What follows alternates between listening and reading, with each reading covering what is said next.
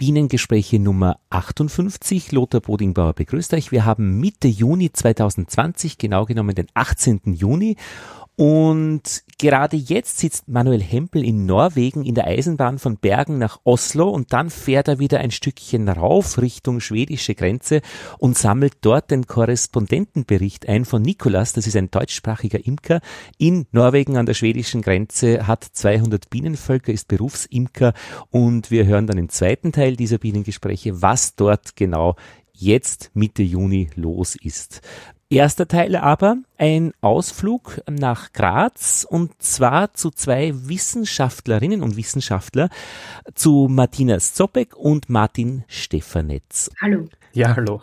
Wir werden uns in diesem ersten Teil der Bienengespräche unterhalten über ein Projekt, das mh, mm, einen Namen hat, Haifopolis. Haifopolis, Hive, der Bienenstock. Und Polis ist die Stadt und da gibt's doch auch so utopische Filme. Ich hab's in meinem Kopf nicht mehr zusammengekriegt. Ja, da gibt's diesen ganz ist alten... Metropolis? Ja, Metropolis, ja, richtig. Genau, 1927. Ja, ja, Ich glaube, ja. das war schon auch ein Gedanke, der zumindest zur Namensgebung mitgeführt hat. Und Haifopolis ist ein Projekt, das jetzt gerade läuft. Da sind mehrere Partnerinnen und Partner eingebunden, unter anderem eben auch Universität Graz, wo eben Martin und Martina beteiligt sind. Aber es geht dann auch Berlin, glaube ich, wie sagt man, Freie, Freie Universität Berlin genau. ist dabei, dann die Humboldt-Universität Berlin. Wir haben zwei Partner in Berlin. Ja. Ähm, dann haben wir Partner in äh, der Schweiz. Die EPFL ist beteiligt. Ja. In ähm, Brüssel, Université Libre de Bruxelles, glaube ich, ist der offizielle Name. Dann in Bulgarien eine Firma. Ja. B-Smart Technologies. In Lettland eine Universität ist beteiligt. Und ähm, das waren die Partner, ich glaube sieben Partner mhm. mit, mit der Universität Graz. Man vergisst immer irgendwen, was natürlich nicht mutwillig passiert, aber man sieht es eh auf der Website dann ganz genau, wer da genau. beteiligt ist. Und ihr genau. zwei eben von Graz und Haifopolis ist ein Projekt, das versucht zu verstehen, wie ein Bienenvolk im Bienenstock einerseits zu Entscheidungen kommt, andererseits eine Verbindung gibt es zu künstlicher Intelligenz und Robotik. Das heißt, man könnte ein, ja, und jetzt werde ich wahrscheinlich fahrlässig vereinfachen, eine kleine Roboterbiene haben, die so als Schnittstelle auch im Bienenstock mitwuselt und den anderen per Schwänzeltanz erzählt, dass es dort drüben eine Tracht gibt, von der man sich besser fernhält, weil dort Neonicotinoide ausgesprüht wurden. Das war tatsächlich äh, ziemlich am Punkt, unter anderem. Äh, wird, du bist sehr nett, Martina. äh, nein, tatsächlich wird es auch eine kleine Roboterbiene geben, die äh, genau das versuchen wird zu tun, nämlich mit den Bienen über äh, Schwänzeltanz zu kommunizieren und eben mitzuteilen, wo gesammelt werden soll oder wo besser nicht gesammelt werden soll. Ähm, die Idee ist einerseits, wie du gesagt hast, sie von möglichen Gefahrenquellen fernzuhalten, wie eben Feldern, wo Pestizide, Herbizide, Insektizide gesprüht wurden oder auch äh, Schutzgebiete für, für wilde Bestäuber einzurichten, dass man sagt, okay, die, mhm. die Bienenvölker, die im großen Standard beimkert werden, sollen vielleicht doch Nischen für die, für die natürlichen Bestäuber freilassen. Und das ist ein Teil, das ist jetzt dieser, dieser Bienentanzroboter, der von einem Partner entwickelt wird. Und dann gibt es eben auch noch andere Bereiche im Stock, die interessant sind, wie das Brutnest. Ähm, ja. Zu sagen, dass man hier ähm, die Bienen unterstützen kann, indem man ähm, zum Beispiel den Bienen Informationen zukommen lässt, die sie natürlicherweise nicht haben. Also wir sind in der Lage, mit unseren schönen Wettermodellen das Wetter vorherzusagen, manchmal besser, manchmal schlechter. Ja. Und können äh, Schlechtwetterperioden vorhersehen, die die Bienen in dem Ausmaß nicht wahrnehmen können. Und es wäre natürlich eine Überlegung zu sagen, wenn jetzt die nächsten drei Wochen sehr kalt und Regenwetter ist, dass man ähm, die Königin dazu bringt, vielleicht gar keine Eier zu legen, die dann als Larven gar nicht versorgt werden können vom Volk wäre eine Möglichkeit oder auch äh, die Bienen zu unterstützen beim Heizen des Brutnests, um sozusagen Energie zu sparen für das Volk. Mhm. Ihr beide seid von der Ausbildung her Zoologen. Genau. Und Haifopolis hat ja auch dann einen sehr hohen technischen Anteil, oder? In der Sensorik? Ganz genau. Also ich glaube, wenn man sich das Projekt oder egal was eigentlich, wenn man sich vorstellt, was verbindet jetzt zum Beispiel Menschen mit Bienen, mit Roboter, dann, wenn man das abstrahiert, dann sind all diese Systeme, die Biene, der Mensch, die haben drei wichtige ähm, Bereiche. Ja. Einerseits müssen die irgendwie Information von außen nach innen bekommen, dann verarbeiten wird diese Information in irgendeiner Weise im Inneren verarbeitet und dann kommt wieder eine Veränderung von diesem, von dieser Einheit nach außen. Also die Einheit verändert die Umwelt irgendwie. Und das ist jetzt, das machen Bienen, das machen Menschen, das machen Roboter. Und unsere Idee ist es, dass wir den Bienenstock als auch so eine Einheit ansehen. Das heißt, wir müssen irgendwie Informationen ähm, hineinbekommen, die wir dann in einer Form, in der wir sie verstehen können, verarbeiten können. Und dann wollen wir aber auch wieder die Umwelt verändern oder zumindest den Bienenstock mit den Bienen interagieren. Wenn uns das gelingt, haben wir eine Schnittstelle zwischen uns, die wir genau das machen, den Bienen, die genau das machen und diese Schnittstelle wäre dann ein mhm. Roboter-Bienenstock und mhm. genau das versuchen wir zu tun. Und ja, die Sensoren, die wir dazu verwenden, das sind, das ist jetzt alles sehr, sehr, das kann sehr vielfältig sein. Das kann sowas sein wie zum Beispiel Kameras, ähm, also Bildinformation. Die bringen uns ganz, ganz viele Daten der Bienen. Da können wir dann zum Beispiel im Brutnest feststellen, wie viele äh, wie viel Brut gibt's gerade, wie alt ist die Brut oder wie gesund ist die Brut, kommt es zu Brutkannibalismus. Mhm. Ähm, oder wir schauen uns damit ähm, vielleicht Interaktionen zwischen den Bienen an. Andererseits spielt im Bienenstock natürlich Temperatur eine ganz große Rolle. Das heißt, wir haben viele Temperatursensoren, um zu schauen, ähm, einerseits passt das alles, passen diese, ist es, ist es da wohl temperiert. Andererseits kann uns das auch wieder sagen, wie groß ist das Brutnest, wie viel Brut ist dort. Ähm, eine ganz große Rolle spielen Vibrationen. Bienen hören nicht so wie wir, nicht über die Luft, den Schall, aber die Vibration im Material auf der Wabe, die spielt natürlich eine große Rolle. Einerseits zum Beispiel beim Schwänzeltanz. Und eine Idee, dass wir den Schwänzeltanz versuchen werden mit Sensoren direkt an der Wabe zu dekontieren und zu schauen, wo kommen denn die Bienen jetzt gerade her. Mhm. Und andererseits, ähm, aber natürlich auch bei, bei anderen Dingen, da gibt es zum Beispiel das Green Piping und da gibt es einige Vibrationssignale. Und dann spielen ähm, viele Gase auch eine Rolle. Unsere, unsere Mittel sind da dann irgendwann beschränkt, weil da könnte man dann ewig weiter forschen. Mhm. Aber äh, wir wollen uns das zumindest auch ein bisschen anschauen. Und genau das Gleiche gilt äh, für die für den Output, wo wir dann interagieren möchten. Auch dafür werden wir dann Signale, also zum Beispiel Vibrationssignale verwenden oder Temperatursignale. Und die Verarbeitung, die im Bienenstock dann, die, die Verarbeitung dieser Sensoren, die ist dann das richtig Spannende. Mhm. Einerseits ähm, bekommen wir da viel interessante äh, Informationen einfach, wie geht's dem Stock äh, und so weiter, wie, wie viel Honig befindet sich gerade drinnen und so. Aber andererseits können wir auch Vorhersagen oder wollen wir auch Vorhersagen treffen können mit diesen Informationen und sagen, ja, wie wird sich dieser Stock weiterentwickeln? Was passiert, wenn, ich weiß nicht, wenn wir jetzt so und so viel Honig aus dem Stock nehmen würden? Wie wird das denn den, die Bienen dann äh, beeinflussen? Martin, lass mich raten, du wärst ja wahrscheinlich schon glücklich, wenn du nur die Position jeder einzelnen Biene im Bienenvolk kennen, im Bienenstock kennen würdest, oder? Ja, das wäre das wäre schon ein, ein, ein Wahnsinn. Das heißt, Man muss sagen, ja, das ja. wären so 50.000 Werte äh, Triplets, also so dreidimensional. Wahrscheinlich äh, braucht man da die Zeit noch dazu und dann kommt wahrscheinlich die Ausrichtung, da, in welche Richtung sie schaut. Das ist ein wunderbarer Punkt. Aber man muss dazu ein sagen, Wunder oder ein wunderbarer Punkt? ja. naja, das Tolle ist, also die Datenmengen, die da anfallen, die sind wirklich gigantisch. Und wir mhm. sind jetzt gerade im Moment dabei, unsere, unsere Technik so zu organisieren, dass wir ähm, dass wir das irgendwie managen können. Mhm. Aber unsere Partner in Berlin zum Beispiel, in dieser, äh, auf der Freien Uni Berlin, die haben ein, ein Bienensystem entwickelt, schon vor diesem Projekt. Mhm. Und dort äh, konnten sie zeigen, dass es sehr wohl möglich ist, in einem Bienenstock jede einzelne Biene zu vermessen und die Position zu kennen. Die haben dafür jede Biene mit, ähm, mit äh, so Code-Chips, Codierchips. Das ist so ähnlich wie diese QR-Codes, diese mhm. schwarz-weißen Felder, die man oft sieht, mit denen mhm. man dann mit seinem Smartphone zum Beispiel einen Link aufmachen kann. Da haben sie jede einzelne Biene damit äh, markiert und ein Computer bemisst und schaut in Echtzeit, wo sich welche Biene befindet und die kriegen da wirklich sehr spannende Daten raus. Das ist jetzt für unser Projekt nicht geplant, auch weil es einerseits schon gemacht worden ist, weil es sehr, sehr aufwendig ist. Also wir werden wahrscheinlich nicht jede einzelne Biene über ihren, über den ganzen Verlauf ihres Lebens tracken. Mhm.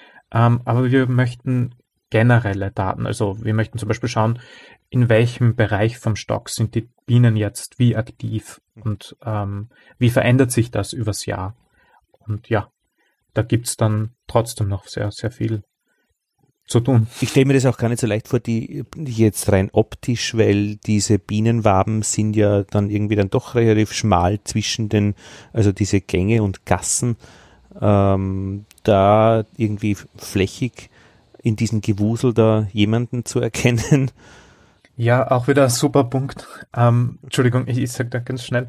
Ähm, wir haben wir arbeiten im Moment mit Beobachtungsstöcken. Das heißt, wir haben eine Fläche, wir haben zwei Flächen hinten und vorne, die wir beobachten mhm. und nicht die klassischen, äh, diese Kastenform. Mhm. Ähm, allerdings haben wir in der Uni Graz jetzt auch im letzten Jahr ein Kamerasystem entwickelt, dass man wirklich in solche ähm, konventionellen Bienenstöcke einhängen kann, mhm. die dann einzelne Waben beobachten können über, mhm. über Kameras. Und genau, die, die, die große spannende Frage ist, wie, wie sehr können wir das automatisieren? Weil der Film alleine, der ist schön und mhm. spannend mhm. und das schaut natürlich cool aus, wie es da, wie es da abgeht und wuselt. Aber die Information dann rauszukitzeln, was die Bienen jetzt genau machen, das ist dann die wirklich spannende Frage. Und das halt in einer automatisierten Form, dass der Computer uns sagt, okay, ähm, die Königin hat jetzt da und dort so und so viele Eier gelegt und mhm. die, die, die ähm, ähm, die, die Armen kümmern sich um die Jungen und, mhm. und, und so weiter. Hm. Martine, du wolltest was ergänzen. Ähm, nur vorhin zum Aspekt, wie, wie kann man das beobachten überhaupt in so einem Volk? Wie es der Martin schon gesagt hat, wir arbeiten jetzt noch mit Beobachtungsvölkern und auch die Kollegen in, in Deutschland, in Berlin, die ähm, die Bienen getrackt haben, haben das natürlich nicht in einem Standard-Vollvolk gemacht. Ähm, der große Part unseres, unserer Forschung im Projekt ist aber eben auch, ein, ein Bienenstock genauso neu zu designen und zu entwickeln, dass eben diese ähm, Technologien auch einsatzfähig sind in ah, so einem neuen ah. Bienenstock. Also es soll dann in Zukunft eben nicht mehr rein diese Forschungs-, äh, Beobachtungsvölker sein, sondern es soll wirklich ein, ein voll Volk ein voll funktionsfähiger Stock sein, der aber die Möglichkeiten gibt, eben die Bienen auf welche Art auch immer mhm. zu monitoren. Und da gibt es natürlich Herausforderungen, äh, Herausforderungen im, im, Sinn, wie designt man so, so einen mhm. Stock, weil es hat sich in den letzten Jahrzehnten, seit diese moderneren ähm, Völker aufgekommen sind und Bienenhaltung wenig geändert. Und wir versuchen da neue Wege zu beschreiten, wie man das eventuell verbessern kann oder modifizieren kann. Du arbeitest da mit Pilzen? Äh, Kollegin von uns arbeitet mit Pilzen. Wir haben eine Architektin im Team, die einerseits neue Topologien erforscht und andererseits neue Materialien äh, erforscht, wie eben äh, Pilzmyzel als Ersatz für konventionelle plastikbasierte Dämmstoffe zum Beispiel. Also statt Styropor, das sehr oft in in der gewerblichen Bienenhaltung verwendet wird, in mhm. manchen Großimkereien, ähm, versuchen wir eben auf Biokompatibilität und ähm, mhm. Sustainability ist so ein Schlagwort, das, mhm. das sehr oft vorkommt, zu sagen, was, was kann ich den Bienen anbieten in einer mehr natürlicheren Umgebung, das auch atmungsaktiver ist, das ein äh, Mikrobiom zulässt, das den Bienen zugutekommt. Ja, und ja. da bieten sich gerade solche Materialien wie 3D-Druck mit Holzfasern und Pilzmyzel, das dann wirklich natürlich das bewachsen lässt, an. Mhm. Ja, ich meine, die Beschreibung ähm, ist ja vielleicht noch äh, eine, eine, eine Aufgabe, die halt mit auch mit, mit zunehmender Entwicklung der Technik ja immer besser funktioniert. Ich kann mir gut vorstellen, äh, auch schon eine Kamera äh, beim Ein bei der Einflugschneise, beim Einflug ähm, ist schon in der Lage zu erkennen, welche Farben die Pollenhöschen haben, wer da wie auf welcher Bahn zurückkommt. Also da hat sich ja auch viel getan in den letzten Jahren. Also unglaublich viel wahrscheinlich. Ja, genau. Das ist auch so ein Teil. Also dieses, das Problem ist, wir beginnen mit so einem abstrakten, mit so einer abstrakten Idee. Der Bienenstock, der da zwischen den Menschen und den Bienen vermittelt und dann später zwischen mehreren solchen Stöcken vermittelt und dann so eine Stadt an modernen Bienenstöcken ähm, huh. ähm, entsteht und, und dann geht dieses, dieses, diese Idee immer weiter, dass wir jetzt uns nicht nur auf konventionelle Technologie, wie man das jetzt, wie man sich das vielleicht vorstellt, von, von weiß nicht, Platinen und, und, und Löt ähm, Kabeln und ich weiß nicht, ähm, sondern dass eben für uns Technologie dann auch so etwas ist wie, wie ein Pilzbienenstock, der dann äh, eben ein, ein Mikroklima erlaubt. Das ist ja auch eine neue Technologie. Aber wenn man dann wirklich ins Detail geht, dann merkt man, auf, auf wie sehr sich das auffächert. Ja. Ähm, einerseits gibt es da das Brutnest, es gibt diesen Tanzboden, aber eben es gibt zum Beispiel sowas wie den Eingang. Und nur der Eingang alleine, darüber kann man ja schon so viel arbeiten. Mhm. Genau diese Kameras am Eingang, da ist eine, eine solche Systeme gibt es ja teilweise schon, die schauen, wie viele Bienen gehen jetzt rein und wie viel raus und so weiter. Und auch dort möchten wir ansetzen und dann sagen, können wir zum Beispiel ein, das soll ja dann auch am Ende nicht ähm, irgendein reines Forschungsprojekt kosten, wo wir einen Supercomputer, der Helium gekühlt ist und dann schafft der es, da die Bienen zu zählen sein. Das soll ja auch irgendwie dann am Ende erschwinglich, also zumindest die Möglichkeit soll es geben. Deshalb haben wir eine Firma in unserem, in, in unserem Projekt beteiligt, die schauen möchte, okay, können wir das dann auch wirklich für Imker anbieten und kann das dann irgendwie Sinn machen? Und dort arbeiten wir dann zum Beispiel, die, die Ideen, die wir für diesen Eingang haben, ist, dass dieses Kamerasystem dort äh, wirklich erkennt, kommen jetzt nur Bienen rein, kommen da jetzt irgendwelche Aggressoren rein, sind da Wespen dabei, mhm. ähm, genau wo, woher kommen die, die Pollen, also welche mhm. Farbe haben die Pollenhöschen und das sind, das sind genau solche Ideen, die wir uns alle anschauen möchten und dann sehen möchten, okay, was ist jetzt am vielversprechendsten, was macht jetzt am meisten Sinn? Wir sind noch immer am Anfang unseres Projekts, ähm, aber diese vielen Aspekte des Bienenstocks, die alle unter den Hut zu bekommen, das wird auf jeden Fall noch äh, äh eine spannende Aufgabe. Aber genau, ja. Also aber Eingang alleine, ja. Aber gleichzeitig auch diese utopische Komponente dazu einzuführen, gleich ein, ein, ein neuartiges System, eine Stadt zu entwickeln, da sind schon einige äh, zusätzliche Aspekte dabei also die das Wort Opolis oder Metropolis als, als äh, rechtfertigen.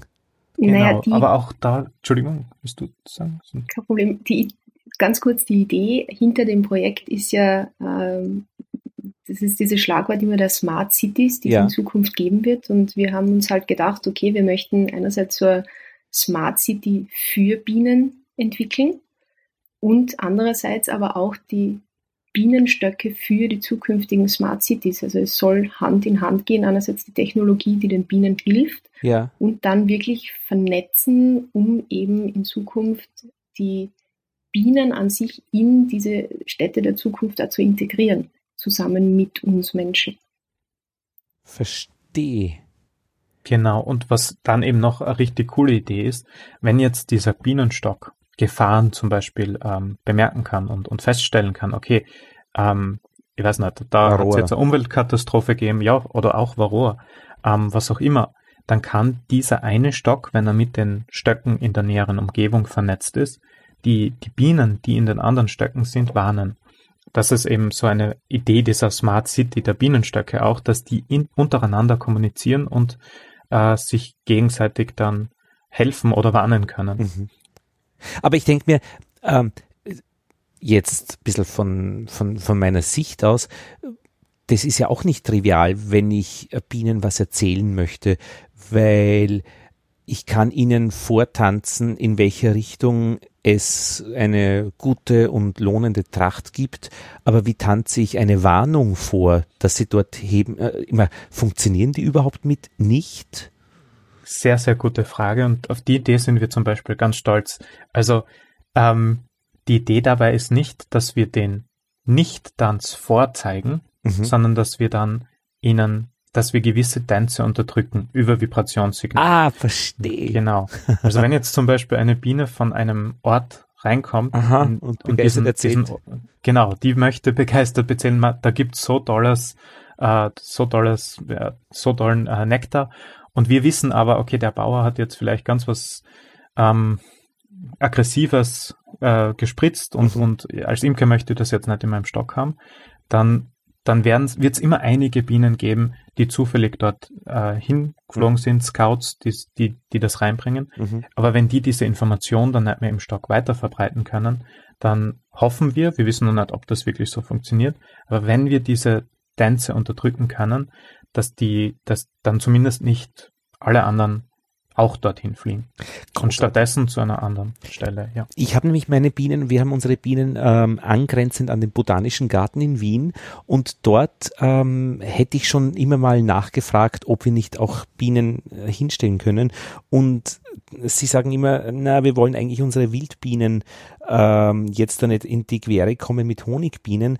Und das wäre doch der Anwendungsfall, dass sich da der Botanische Garten dann bei mir einbucht und meinen Bienen erzählt, okay, nicht nach hinten. Also eben nicht erzählt nicht nach hinten, sondern einfach die lohnende Tracht, die es hinten gibt, äh, nicht weiter zu vermelden. Ja, ganz genau. Ah, das ist ein Punkt von unserem Projekt. Ähm, wir, wir, wir das Problem ist dieses ganze Thema Biene. Das ist so komplex. Da gibt es so viel und es gibt so viele Interessensgemeinschaften, ja. die, die sich damit beschäftigen. Mhm. Ähm, und ich, ich, weiß jetzt nicht, ich will jetzt niemanden deiner Hörer da auf die Zehen steigen, aber ja. es ist, äh, es ist zumindest die Möglichkeit gibt es, dass die, die Honigbienen, die bei uns gezüchtet werden, die gehegt und gepflegt werden, die, denen macht man schön warm, dass die in Konkurrenz mit Wildbienen stehen. Das, das sollte man auch irgendwie adressieren und darf da jetzt nicht nur auf seinen eigenen Vorteil so bedacht sein. Mhm. Und wir hoffen, dass wir mit so einer Technologie dann zum Beispiel gewisse Schutzzonen für Wildbienen ein, einrichten können, mhm. wo wir den Bienen sagen, okay, egal wie gut für euch jetzt scheinbar das Futter da drüben ist, mhm. lasst vielleicht die Stelle jetzt einmal in Ruhe, sondern mhm. geht's nur auf die andere. Und dieser, dieser Schutz von Wildbienen, der, der, der, den haben wir schon auch äh, im Projekt mit eingeplant. Mhm. Also was mich sehr fasziniert sind, ähm, ist, ist immer die, die Verbindung dann, dass man sagt, äh, ey, was wollen, was wollen wir eigentlich oder was wollt ihr eigentlich? Äh, es gibt Honigbienen seit x Millionen Jahren. Das System ist optimal, alles ist gut. Also das kann man eigentlich nur schlechter hinkriegen, wie die das eh schon machen. Ähm, aber auf der anderen Seite die Forschung selbst daran, an all diesen Fragestellungen, es ist ja nicht, vermute ich einmal, unbedingt jetzt das einzige Ziel, dass man das Ziel erreicht. Es ist ja ein wesentliches Ziel, auf dem Weg dorthin schlauer zu werden. Genau, also zum, zum einen ist es äh, gefährlich zu sagen, es funktioniert ja seit tausenden Jahren. Ja, Bienen werden, äh, sind sehr lange schon domestiziert von Menschen. Wir haben ihnen aber in, in, der früheren äh, Vergangenheit oft keinen sehr guten Dienst erwiesen. Wenn wir uns anschauen, was durch äh, Globalisierung an neuen Krankheiten, Adivarroa ist, ist relativ neu und wir verändern die Umwelt der Biene schneller, als, als die Biene sich äh, daran anpassen kann. Und das ist einer der Punkte, mhm. wo wir versuchen, mit der Technologie, die wir jetzt zur Verfügung haben, mal den Bienen was zurückzugeben. Mhm. Ähm, das ist einer der, der Gedanken, den wir sehr stark verfolgen. Ähm, und da muss man halt aufpassen zu sagen, es funktioniert immer schon gut, man kann es ja nicht besser machen.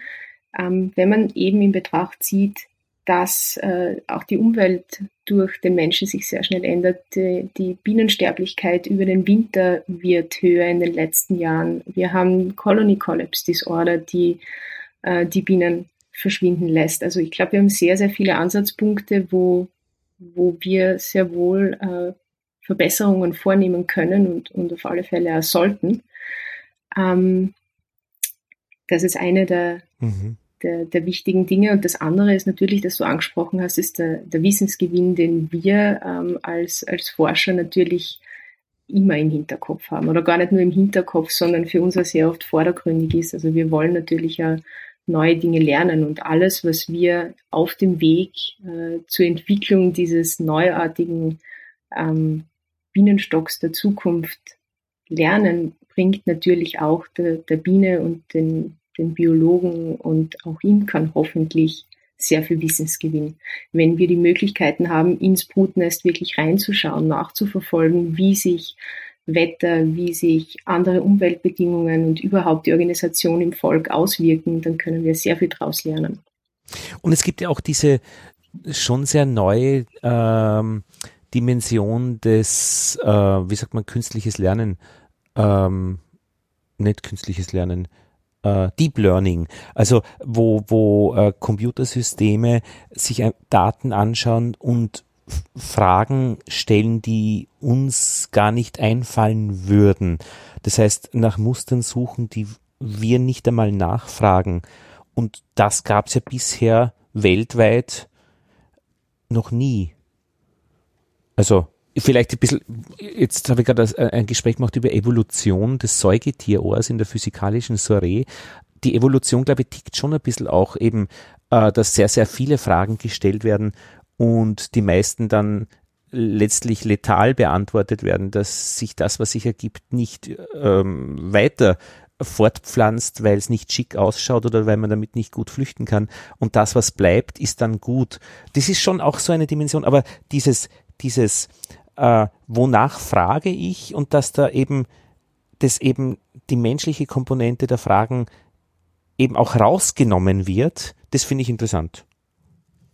Ja, auf jeden Fall. Auf jeden Fall. Genau das ist es. Ähm, es ergeben sich so viele neue Möglichkeiten und gerade in der Verhaltensforschung, wir sind ja eigentlich Verhaltensforscher, mhm. ähm, das ist unser beider Schwerpunkt. Ähm, da ist es ja essentiell, dass man versucht, sich selbst als Forscher, als Beobachter äh, aus dem System rauszunehmen und nicht schon Dinge, die man erwartet, ähm, einzubringen und, und zu sagen, okay, ich denke, die Bienen werden das und das machen wegen dem und dem. Und diese neuen Möglichkeiten, die uns, genau wie du gesagt hast, diese ganzen technischen ähm, Dinge, die, die, die, die uns jetzt, also das ist ein neues Werkzeugset, das uns so eine neue Forschung erlaubt, wo wir uns wirklich komplett raushalten und sagen, okay, analysiert jetzt einmal, worauf ähm, beruht das. Mhm. Und da werden es ganz, ganz bestimmt ganz spannende äh, Ergebnisse rauskommen. Und wir sind jetzt eben in dieser Phase, wo wir einmal den Bienenstock mit Sensoren aus, ausstücken. Und wenn wir diese Sensoren haben und die Daten einmal reinkommen, dann ist es auf jeden Fall geplant, dass diese Daten auf, auf unterschiedlichsten Ebenen analysiert werden. Und so eine automatische Analyse, wo der Mensch kaum mehr eine Rolle spielt, das, das, auf das freuen wir uns auf jeden Fall schon. Hm. Und da gibt's auch ähm, da gibt's eine Podcast-Episode, ah, die finde ich jetzt auswendig gerade nicht, aber um Entscheidungen in der Politik, äh, die aufgrund von Daten gemacht werden. Dass man zum Beispiel eben sagt, ich weiß eigentlich nicht, wie sich ein Stadtteil entwickelt, äh, wie man das planen muss, genau was man wissen muss, aber ich habe zumindest mal alle Daten, die mir bekannt sind und die werfe ich in einen Topf und dann lasse ich erkennen, ähm, Unterschiede herausarbeiten, sich entwickelnde Stadtteile oder die halt im Niedergang äh, begriffen sind. Und da glaube ich, entdeckt man dann, dass wenn sich einmal Friseure ansiedeln, alles schon ziemlich gut ausschaut.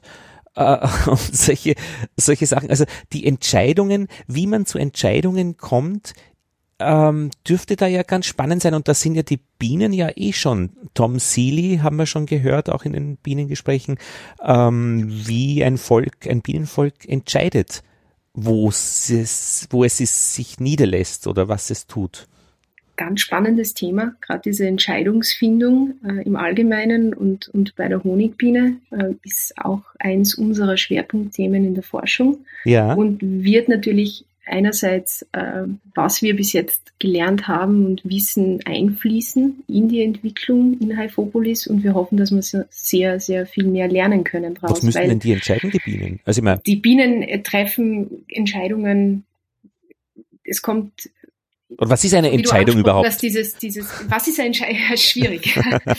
ähm, da wird's dann, da wird's dann sehr schwierig. Also bei diesem ähm, angesprochenen ähm, Haushunting, also wenn, wenn ein Bienenschwarm eine neue neue Behausung sucht in der Natur. Also es kommt bei uns äh, ja selten vor, wird von den Imkern auch nicht gewünscht, dass, dass mhm. die Bienen schwärmen. Aber ähm, das sind sehr oft sehr, sehr feine und diffizile Signale, wo es immer wieder darum geht, Scouts finden geeignete Nisthöhlen, kommen zurück zum Schwarm und tanzen dann und, und äh, mhm. sozusagen werben für, für äh, die neue Nisthöhle, die dem Scout besonders gut gefällt und dann versucht die halt äh, zu rekrutieren wieder. Und das sind ganz feine, ähm, feine Unterschiede dann, die ausmachen, ob jetzt der eine oder der andere gewinnt. Und dasselbe passiert beim, beim Tanzen für, für Nektarquellen oder Pollenquellen. Mhm. Und äh, wir haben sehr viel Forschung betrieben mit,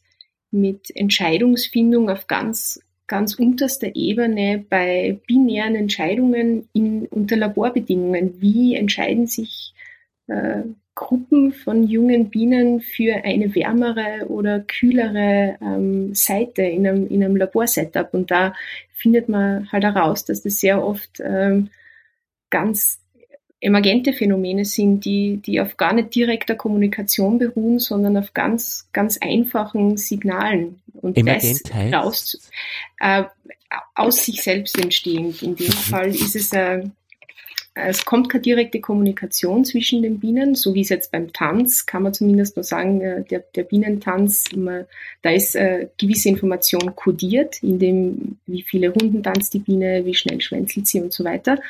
Und es gibt aber ganz andere Möglichkeiten der, der ähm, Entscheidungsfindung im Kollektiv, wo es nur über ähm, einfache Änderungen von Wartezeiten, wie Aha. lang bleibt eine Biene wo stehen, wenn es dort wärmer oder kühler ist, das nur darum geht, Wahrscheinlichkeiten dann zu verändern, wie oft treffen sich dann Bienen und das wäre spannend, das in einem, in einem Gesamtkollektiv, in einem Gesamtvolk untersuchen zu können. Und dafür braucht es dann halt diese Technologien, weil da ist der Beobachter äh, als Mensch an sich mit der Datenaufnahme und Verarbeitung eher verloren. Aber ich meine, Entscheidung, das klingt immer so bewusst oder so, aber äh, was ist eine Entscheidung wirklich? Ich meine, wenn ich, wenn ich zum Beispiel, ich schaue da jetzt bei mir beim Fenster raus in die Theresianumgasse äh, wenn ich da 100 Menschen hinstelle, dann werden sie die wahrscheinlich auf dem linken und rechten Bürgersteig weiter bewegen, weil es dort eben, weil dort Menschen gehen und ob es am linken oder am rechten ist, das werden sie vielleicht ja entscheiden. Aber vielleicht gehen es auch nur dorthin, wo alle anderen gehen. Ja, oder dort, genau wo es sonniger ist. Ja, zu, genau, richtig. Oder wo es nicht stinkt. Ja, also, ja, zum Beispiel. Ja, genau dazu wollte ich jetzt eigentlich was sagen. Mhm. Das ist das Problem. Wir sind ja sehr zerrissene Menschen. Auf der einen Seite, wir finden wir gut. Genau, da gibt ja, da gibt's immer so so tolle Aussagen und so Sätze wie ähm, ja, die die die die Bienen entscheiden da, finden diese treffen das und und und überlegen sich. Das das wirkt so, als würden die da eben etwas überlegen. Mhm. Aber der nächste Satz dann ist immer aber. Ja, Aha. aber. Ähm, das gleiche gilt sicher für diese, für diese Idee, dass man ähm, Daten in einen Topf wirft und dann sagt das einem, wo der best, wie der Stadtteil jetzt am besten zu planen wäre. Das ist sehr gefährlich, diese, mhm. dies, dieser Ansatz, weil mhm. am Ende ist das Statistik, die da ähm, durchgeführt wird, auch diese Deep Learning ähm, Methoden, die dann Dinge erkennen oder am Ende etwas raus, raus ähm, extrahieren aus Daten, das ist, das sind statistische Verfahren. Und diese Statistik, die weiß nicht, was ist gut, was ist schlecht, die macht einfach, die, die macht mhm. das, wofür sie angelegt worden ist. Die sucht zum Beispiel ein Muster, aber die bewertet das Muster nicht. Mhm. Bei den Bienen ist das sehr oft so. Die treffen eine Entscheidung oder so verkaufen wir es oder so, so beschreiben wir es. Das ist vielleicht besser. Wir beobachten etwas und wir sagen, okay, die haben sich jetzt für links oder rechts entschieden. Ähm, aber das, das bedeutet weder, dass das jetzt eine gute Entscheidung war oder dass das eine, eine schwerwiegende Entscheidung für die Bienen war, noch sonst was. Das bedeutet für sich einmal gar nichts. Man muss sie wirklich anschauen, Äh, welche Auswirkungen hat das? Was wäre denn passiert, wenn sie sich anders entschieden hätten?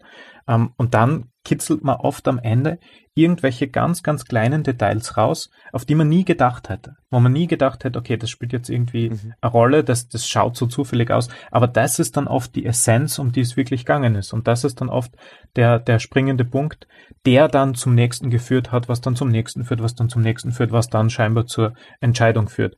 Und auch diese Sachen sind unter Umständen wieder gefährlich, weil wenn man diese einfachen Essenzen herauskitzelt, yeah. dann kann das für gefährliche Manipulationen unter Umständen genutzt werden. Und diese ganzen Schwarmalgorithmen, die teilweise sehr bejubelt werden, weil sie einfach toll sind, weil sie ganz anders sind, als wir Menschen unsere Entscheidungen treffen oder als wir denken, die sind, die haben auch ein großes Gefahrenpotenzial. Und das sieht man dann, wenn, wenn aus Facebook Daten extrahiert wird und wenn dann genau analysiert wird, okay, wo muss ich für politische, für einen politischen Stimmungswechsel zum Beispiel mhm. die Schraube andrehen. Und das kann irgendwas ganz Absurdes sein. Mhm. Etwas, an das man nicht denkt. Da kommt auf einmal eine Werbung für irgendwas daher. Mhm. Man denkt sich nicht viel dabei, aber das führt dann in weiterer Folge oft so zu einer ganz krassen Veränderung. Und so blöd das klingt, aber diese politische Analyse, die hängt sehr stark mit den Dingen zusammen, die im Bienenstock passieren, weil genau das was wir uns da anschauen, dieses scheinbar chaotische System, wo viele Einzelne irgendwie miteinander interagieren, da stellt sich halt oft heraus, das ist gar nicht so irgendwie. Aber es ist auch nicht so offensichtlich, wie man sich denkt. Und ja, das, das, das birgt viele Chancen, aber auch Gefahren und das, darüber muss man sich schon bewusst sein, glaube ich. Eieieiei. Ich hatte, äh, ich habe eine, eine App installiert, äh, mit der man mit dem Mobiltelefon Pflanzen fotografieren kann, Zimmerpflanzen, was weiß ich mhm. immer. Und dann kriegt man die Namen dazu. Und ich habe alle zugänglichen Zimmerpflanzen in meiner Nähe fotografiert und habe die App dann deinstalliert. Und zwar aus einem einfachen Grund, weil ähm, ich habe ähm, die Namen immer begeistert gelesen und ich kannte die meisten nicht. Nur ich habe zwei Dinge erkannt, dass es falsche Namen gegeben hat zu zwei Pflanzen und dann habe ich nachgedacht. Man dachte, Moment, wenn ich erkenne, dass das der falsche Name ist, weil ich die Pflanzen wirklich kenne, wer sagt mir denn, dass die Namen richtig sind für die Pflanzen, die ich nicht kenne? Das ganze System hat keinen Sinn. Und tschüss. Weil ich kann praktisch auch mit so einer intelligenten, da gibt's auch DeepL-Übersetzung, ähm, recht einfach äh, spanische Texte ins Deutsche übersetzen lassen, aber ich habe keine Ahnung, ob das im Wesentlichen stimmt. Ja, absolut. Genau das ist eine Gefahr und auch, auch, also es ist genauso wie vorher gesagt schon wir haben immer dieses, boah, das ist toll im ersten Moment und dann im zweiten Moment, ja, aber. Und wir werden uns diese Daten jetzt, um auf die Bienen zurückzukommen, ja. mit solchen Methoden anschauen. Und unser, unsere Idee ist da immer, ähm, Ground Truth heißt das. Wir versuchen immer zuerst, ähm, wir haben einmal an Daten, also wenn man jetzt zum Beispiel Aha. über so ähm, neuronale Netze spricht, dann muss man die einmal zuerst immer trainieren. Ja, ja, genau. zuerst genau. schau ja mal, okay, äh, zuerst muss ich einmal einen großen Datensatz händisch irgendwie notieren und sagen, okay, das und das ist das Verhalten, das ich, das ich am Ende rauskitzeln möchte. Ich möchte ein Kamerasystem haben, das mir automatisiert ein gewisses, äh, mhm. zum Beispiel zählt, wie oft kommt ein Verhalten vor. Ja. Und dann würden wir das eben zuerst einmal sehr mühevoll händisch ähm, in einer Art und Weise ähm, notieren, dass der Computer ähm, diese Daten zugänglich, äh, dass für den Computer Daten zugänglich sind. Und dann trainiert der sein Netz drauf. Und Aber das kann zum Beispiel sein, indem er äh, praktisch dieses, äh, zeigen Sie, dass Sie kein Roboter sind und klicken Sie jetzt auf die Autobahnbrücken oder auf Autos oder auf Hydranten. Ja, könnte sowas sein. Das könnte zum Beispiel sowas sein. Also man könnte sowas trainieren. Ja. ja. Da, aber trainieren muss man's. Da, das müssen wir auf jeden Fall trainieren. Der Witz bei dem System ist, ähm, aber das ist jetzt schon, das ist ein bisschen außerhalb, ähm, dass, dass dieses, dieses, ähm, dieses, äh, dieses Roboter-Checken, ähm, das ist ein System von Google, die, die, die machen es umgekehrt. Die nutzen eigentlich uns Menschen aus, um wieder Daten zu trainieren. Das sind jetzt, äh, in der ersten Phase waren das Texte, da hat Google Bücher gescannt und immer mhm. wieder waren Wörter dabei, die nicht äh, erkannt wurden und dann haben die das einfach zu Menschen geschickt und gesagt, beweis, dass du kein Roboter bist. Ähm, gib bitte Großartig. den Text ab, haben die Daten dann bekommen. Und mittlerweile ist das schon die dritte Version und jetzt verwenden sie äh, die, die Daten von Google Autos, mhm. ähm, damit die Autos trainiert werden, um zum Beispiel ein Straßenschild zu erkennen mhm. oder Stiegen oder mhm. Fahrräder oder was auch immer. Und ich glaube, das machen die ganz geschickt, indem sie zuerst einmal ein paar Leute das abklicken lassen mhm. und dann immer wieder vergleichen, ob ein anderer mhm. das gleiche anklickt, was die anderen anklickt haben. Mhm. Und damit bekommen sie einerseits ihr Datenset, gleichzeitig überprüfen sie, ob man jetzt ein Roboter ist oder nicht. Und der Witz ist, für den Computer, für die, für die Webseite, die jetzt wissen will, ob da jetzt ein Programm dahinter sitzt oder Mensch, verwenden die gar nicht die Daten, sondern die schauen sich Sachen an, wie zum Beispiel, wie bewegt er mhm. die Maus. Mhm. Weil wenn man jetzt selbst ein neuronales Netz drauf trainieren würde, dann könnte das vielleicht erkennen, okay, das ist jetzt ein Fahrrad oder das ist ein Hydrant oder mhm. was auch immer. Aber das wird die Maus ganz anders bewegen. Das wird wahrscheinlich immer ähm, sehr gleichmäßig fahren. Und Google sagt ja auch nicht, auf was sie da wirklich alles schauen. Mhm. Man weiß nur, dass sie nicht zumindest nicht nur die Daten dieser Klicks anschauen, sondern viel, viel mehr. Also diese ganzen Gefahren und, und Schmähs und so, das, da wird so viel Arbeit reingesteckt, das ist den Leuten bewusst, aber es ist auf jeden Fall eine große Gefahrenquelle, dass man falsche Daten irgendwie generiert. Und unser Plan wäre dann mhm. auf jeden Fall, bevor wir da jetzt irgendwas nutzen, so ein System und sagen, okay, da, da, die, bei uns schwänzeln die Bienen ganz besonders viel, da müssten wir natürlich ähm, zuerst dieses System trainieren, mhm. dann die Daten wenn das gut funktioniert, lassen wir uns einen Datensatz geben und dann muss der Datensatz natürlich wieder händisch korrigiert werden. Solange bis man sich wirklich einigermaßen sicher sein kann, okay, das, was der Computer sagt, scheint mit dem, was ich meine, ziemlich übereinzugehen. Und nicht einmal das ist einfach, weil wir, selbst wenn wir Verhalten analysieren von Honigbienen, dann gibt es oft Streitfälle, wo wir Menschen uns nicht einigen können, was ist das? Ist das jetzt A oder ist das jetzt B? Mhm. Also das Ganze, da kommt dann noch so eine gewisse Unsicherheit dazu. Mhm. Also wenn du mir zum Beispiel äh, 20 ähm, akustische Aufnahmen vorspielst, was man hört, wenn man einen Bienenstock oben öffnet, dann könnte ich dir wahrscheinlich schon ganz gut sagen, ob da eine Königin drin ist oder nicht. Den letzten habe ich nämlich bei mir geöffnet und da hat was nicht funktioniert, wahrscheinlich Regenwetter äh, mit der Ablegerbildung und die waren dann schon eine Woche äh, oder zwei Wochen ohne Königin und das hört sich schon an, als ob sie keine Königin hätten. Die Systeme gibt es ja sogar schon, dass man äh, mit akustischen Aufnahmen oder akustischer Überwachung äh, den Zustand von, von Bienenvölkern mhm. ähm, herausfinden kann. Also da gibt es auch schon Systeme am Markt, die dann dem Imker direkt äh, auf die App eine Nachricht schicken, irgendwas, irgendwas ist nicht in Ordnung oder ja. Vorsicht, das Volk möchte schwärmen oder eben es ist äh, irgendwas mit der Königin stimmt nicht. Das sind natürlich alles Sachen, die man ähm, auch gut trainiert hat aufgrund von mhm. solchen Soundaufnahmen. Und da ist halt immer die Frage, ähm, was erstens einmal sind diese Systeme, ähm, wenn, wenn da jetzt ein Fehler ist und das ist falsch detektiert worden und das System sagt, naja, da stimmt was nicht, bitte schau mal nach, der Impf mhm. schaut nach und naja, es passt doch alles, passiert nicht viel. Sobald man aber sagt, man möchte automatisierte Systeme mhm. einsetzen, die selbstständig auch entscheiden, ähm, wenn der Sensor sagt, es stimmt irgendwas nicht im Bienenstock und mhm. das System sollte dann automatisch reagieren, indem es ähm, die Temperatur reguliert oder, oder irgendeinen anderen irgendeine andere Regulation vornimmt, dann muss man da andere, andere Vorkehrungen treffen, dass das, was der, das System glaubt wahrzunehmen, auch wirklich ähm, passiert. Weil wenn man, wenn man da automatisiert eingreift, hat man sonst möglicherweise mehr Schaden angerichtet als Nutzen. Also da steckt schon sehr viel Arbeit für uns dahinter, da wirklich Systeme zu entwickeln, Algorithmen zu entwickeln, die zumindest äh, genug mhm. Sicherheits, äh, Mechanismen eingebaut haben, um da, dann, um da sicher zu sein. Ist man da nicht auch schon wieder im Gebiet der Evolution? Ich meine, meine Blutdruckregelung funktioniert relativ perfekt.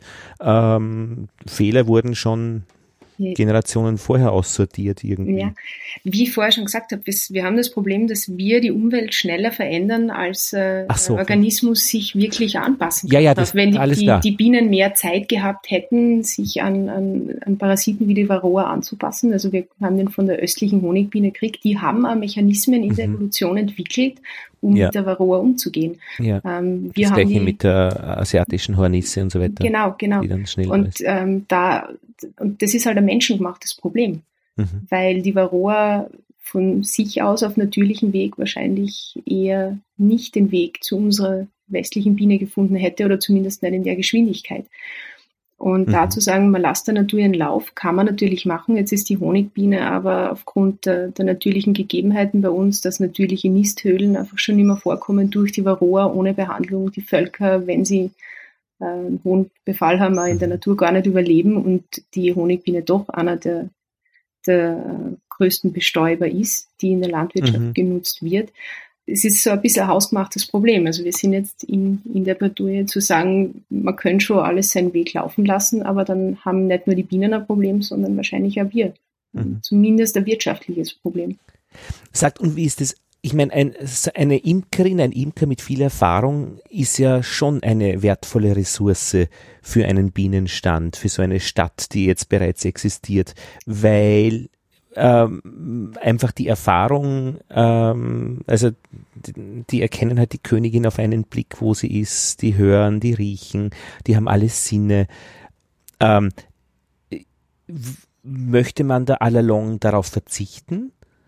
Äh, nein, ganz im Gegenteil. Wir möchten auf alle Fälle auch während des Projekts die, die Imker und alle Interessierten aus allen Bereichen einbinden ähm, vor allem Erfahrungswerte einholen und ähm, da Feedback einholen. Wir möchten ja, dass das, was wir entwickeln, äh, den, den Menschen, die mit Bienen arbeiten, mhm. zugutekommt. Mhm. Wir möchten ja auf keinen Fall gegen die Community arbeiten, sondern ganz im Gegenteil mit den Communities und vielleicht auch dabei helfen, neue, neue Gemeinschaften, neue Communities zu kreieren, eben Menschen äh, zu begeistern für die Bienen, die jetzt noch vielleicht Berührungsängste haben. Mhm. Also da, da wird schon sehr viel Wert drauf gelegt. Und die Erfahrung ist sehr groß äh, von, von Imkern, die das seit 20, 30, 40 Jahren machen. Und darauf zu verzichten, wäre natürlich ähm, Blödsinn. Naja, das war jetzt auch gar nicht so direkt, also sozial oder praktisch äh, äh, Umstände halber gemeint, sondern eher mehr äh, auf der abstrakteren Ebene, welche Rolle kann denn ein, ein, eine Imkerin oder ein Imker haben in so utopisch gedachten äh, Systemen, ähm, braucht es die überhaupt dann? Äh, oder kann man sich dann anderen Tätigkeiten zuwenden? Also jetzt ist es eh irgendwie klar. Also ja klar, das ist Erfahrung, Ressourcen, aber aber oder braucht es noch einen zusätzlichen Job, nicht? Also vielleicht äh, so eine, weil ein, ein Imker ist also eine höhere Instanz. Das ist ja praktisch so der liebe Gott für die Bienen. Also ähm, der kann äh, gestalten und zerstören oder ähm, äh, abschwefeln, ein Volk beenden, die Königin zerdrücken. Er kann eine neue schaffen, indem er eine kauft, äh, Stand begattet oder äh, Beleg stellen. Er kann eingreifen in die Königinnenzucht und so weiter. Also ja. Ja. Also auf, auf jeden Fall. Wir haben, wie wir dieses, über dieses Projekt nachgedacht haben und, und geplant haben, mhm. da haben wir wirklich versucht, ähm, die Science, die, die größten Science-Fiction-Ideen, die uns mhm. eingefallen sind, irgendwie mhm. zu realisieren oder irgendwie zumindest die Idee und den Plan äh, in, in eine machbare Form zu gießen. Aber egal, was wir gedacht haben, auf ein Imker, selbst das unser, unser utopischstes Science-Fiction ähm, Modell vom, vom Zukunftsbienenstock könnt niemals auf den Imker verzichten. Wirklich? Ja? Ja. Ähm, diese ganzen, also im besten Fall würden wir versuchen, dem Imker das Leben leichter zu machen mhm. mit verschiedenen Ideen. Mhm. Mit, in, indem eine App ihn warnt, du pass auf, so und so schaut's aus, der und der Befall ist gerade ähm, gefährlich, das, das und das schaut's aus. Oder vielleicht, wenn er mit dem Bienenstock interagiert, dass wir sagen, ähm, dass wir versuchen, gewisse Areale vom Stock möglichst bienenfrei zu machen, damit er keine möglichst wenig Schaden den Bienen zufügt mhm. und die Bienen möglichst wenig Schaden ihm zufügen. Ähm, aber er würde nie oder sie, der Imker, die Imkerin, die würden niemals ersetzt werden. Also das, da, da, da besteht keine Gefahr. Ja, äh, oder keine Chance. Oder keine, genau, muss ja, ja genau, eine Gefahr genau, sein. Also genau, das stimmt auch. Ja, es, es gibt keine Möglichkeit dazu, weil einfach Aha. so viele, da, da gibt es einfach so viele Aufgaben, die erledigt werden müssen, mhm. äh, die nicht automatisierbar sind. Und mhm. das ist, das beginnt bei der Erfahrung und es geht dann in, in triviale Dinge wie, ich weiß nicht, Wachsmotten entfernen. ähm, also ich glaube, da gibt's einfach dieses ganze Feld, das ist so, da gibt so viele Details und so viele Dinge, dass es absolut undenkbar ist, dass eine Maschine das alles übernehmen könnte. Mhm. Naja, und natürlich was schon ein Faktor war, dass ähm, mit so Störungen wie die Varroa-Milbe dann ähm, alte Erfahrungen, die über Jahrzehnte gebaut wurden, einfach so in Frage gestellt wurden äh, und einfach wirklich diese Imker, die das, weil sie es immer so gemacht haben, dann auch ihre Völker verloren haben und man musste einfach umdenken auf, auf Varroa-Monitoren, dass man den Zustand der Völker kennt und die, die das geschafft haben, die haben nach wie vor Völker und die anderen haben halt irgendwie immer große Verluste erlitten. Also manchmal ist es auch nicht schlecht, wenn man Erfahrungen auch wieder verliert. Also ich habe einen Freund, der hat so viele Erfahrungen gemacht, aber der ist letztlich äh, auch schon so vorsichtig vor allem, dass er eben wünschte, dass alle seine Erfahrungen wieder mal auf äh, auf ein, ein jugendliches Niveau abgesenkt werden, wo er wieder neue Erfahrungen machen kann, die natürlich auch in Katastrophen münden können, klar. Aber äh, ja.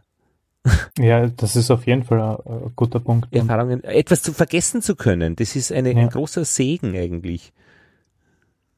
Schätze ich immer gerade gerade in der in der Umwelt, in der wir mhm. zurzeit, also es ist alles alles im Umbruch, es verändert sich alles ständig und mhm. äh, nicht nur für die Bienen, auch für uns und da muss man natürlich flexibel bleiben und das ist gerade ähm, ein so ein Forschungsprojekt, wie wir jetzt sind. Wir wir haben natürlich einen Plan für für fünf Jahre, aber wir wissen nicht, ob nicht eine neuartige Technologie in zwei Jahren vielleicht Sachen ermöglicht, an die wir gar nicht gedacht haben. Mhm. Und da müssen wir dann auch ähm, so, so flexibel sein zu sagen, na gut, wir haben jetzt da zwei Jahre vielleicht geforscht und jetzt hätten wir eine Lösung, aber ähm, so schnelllebig wie Technologie ja im Moment ist, da gibt's jetzt plötzlich was, das, das ist besser und, und kann vielleicht nur mehr oder was anderes oder eröffnet uns Möglichkeiten, die, die vor drei, vier Jahren nur, nur überhaupt gar nicht äh, denkbar waren.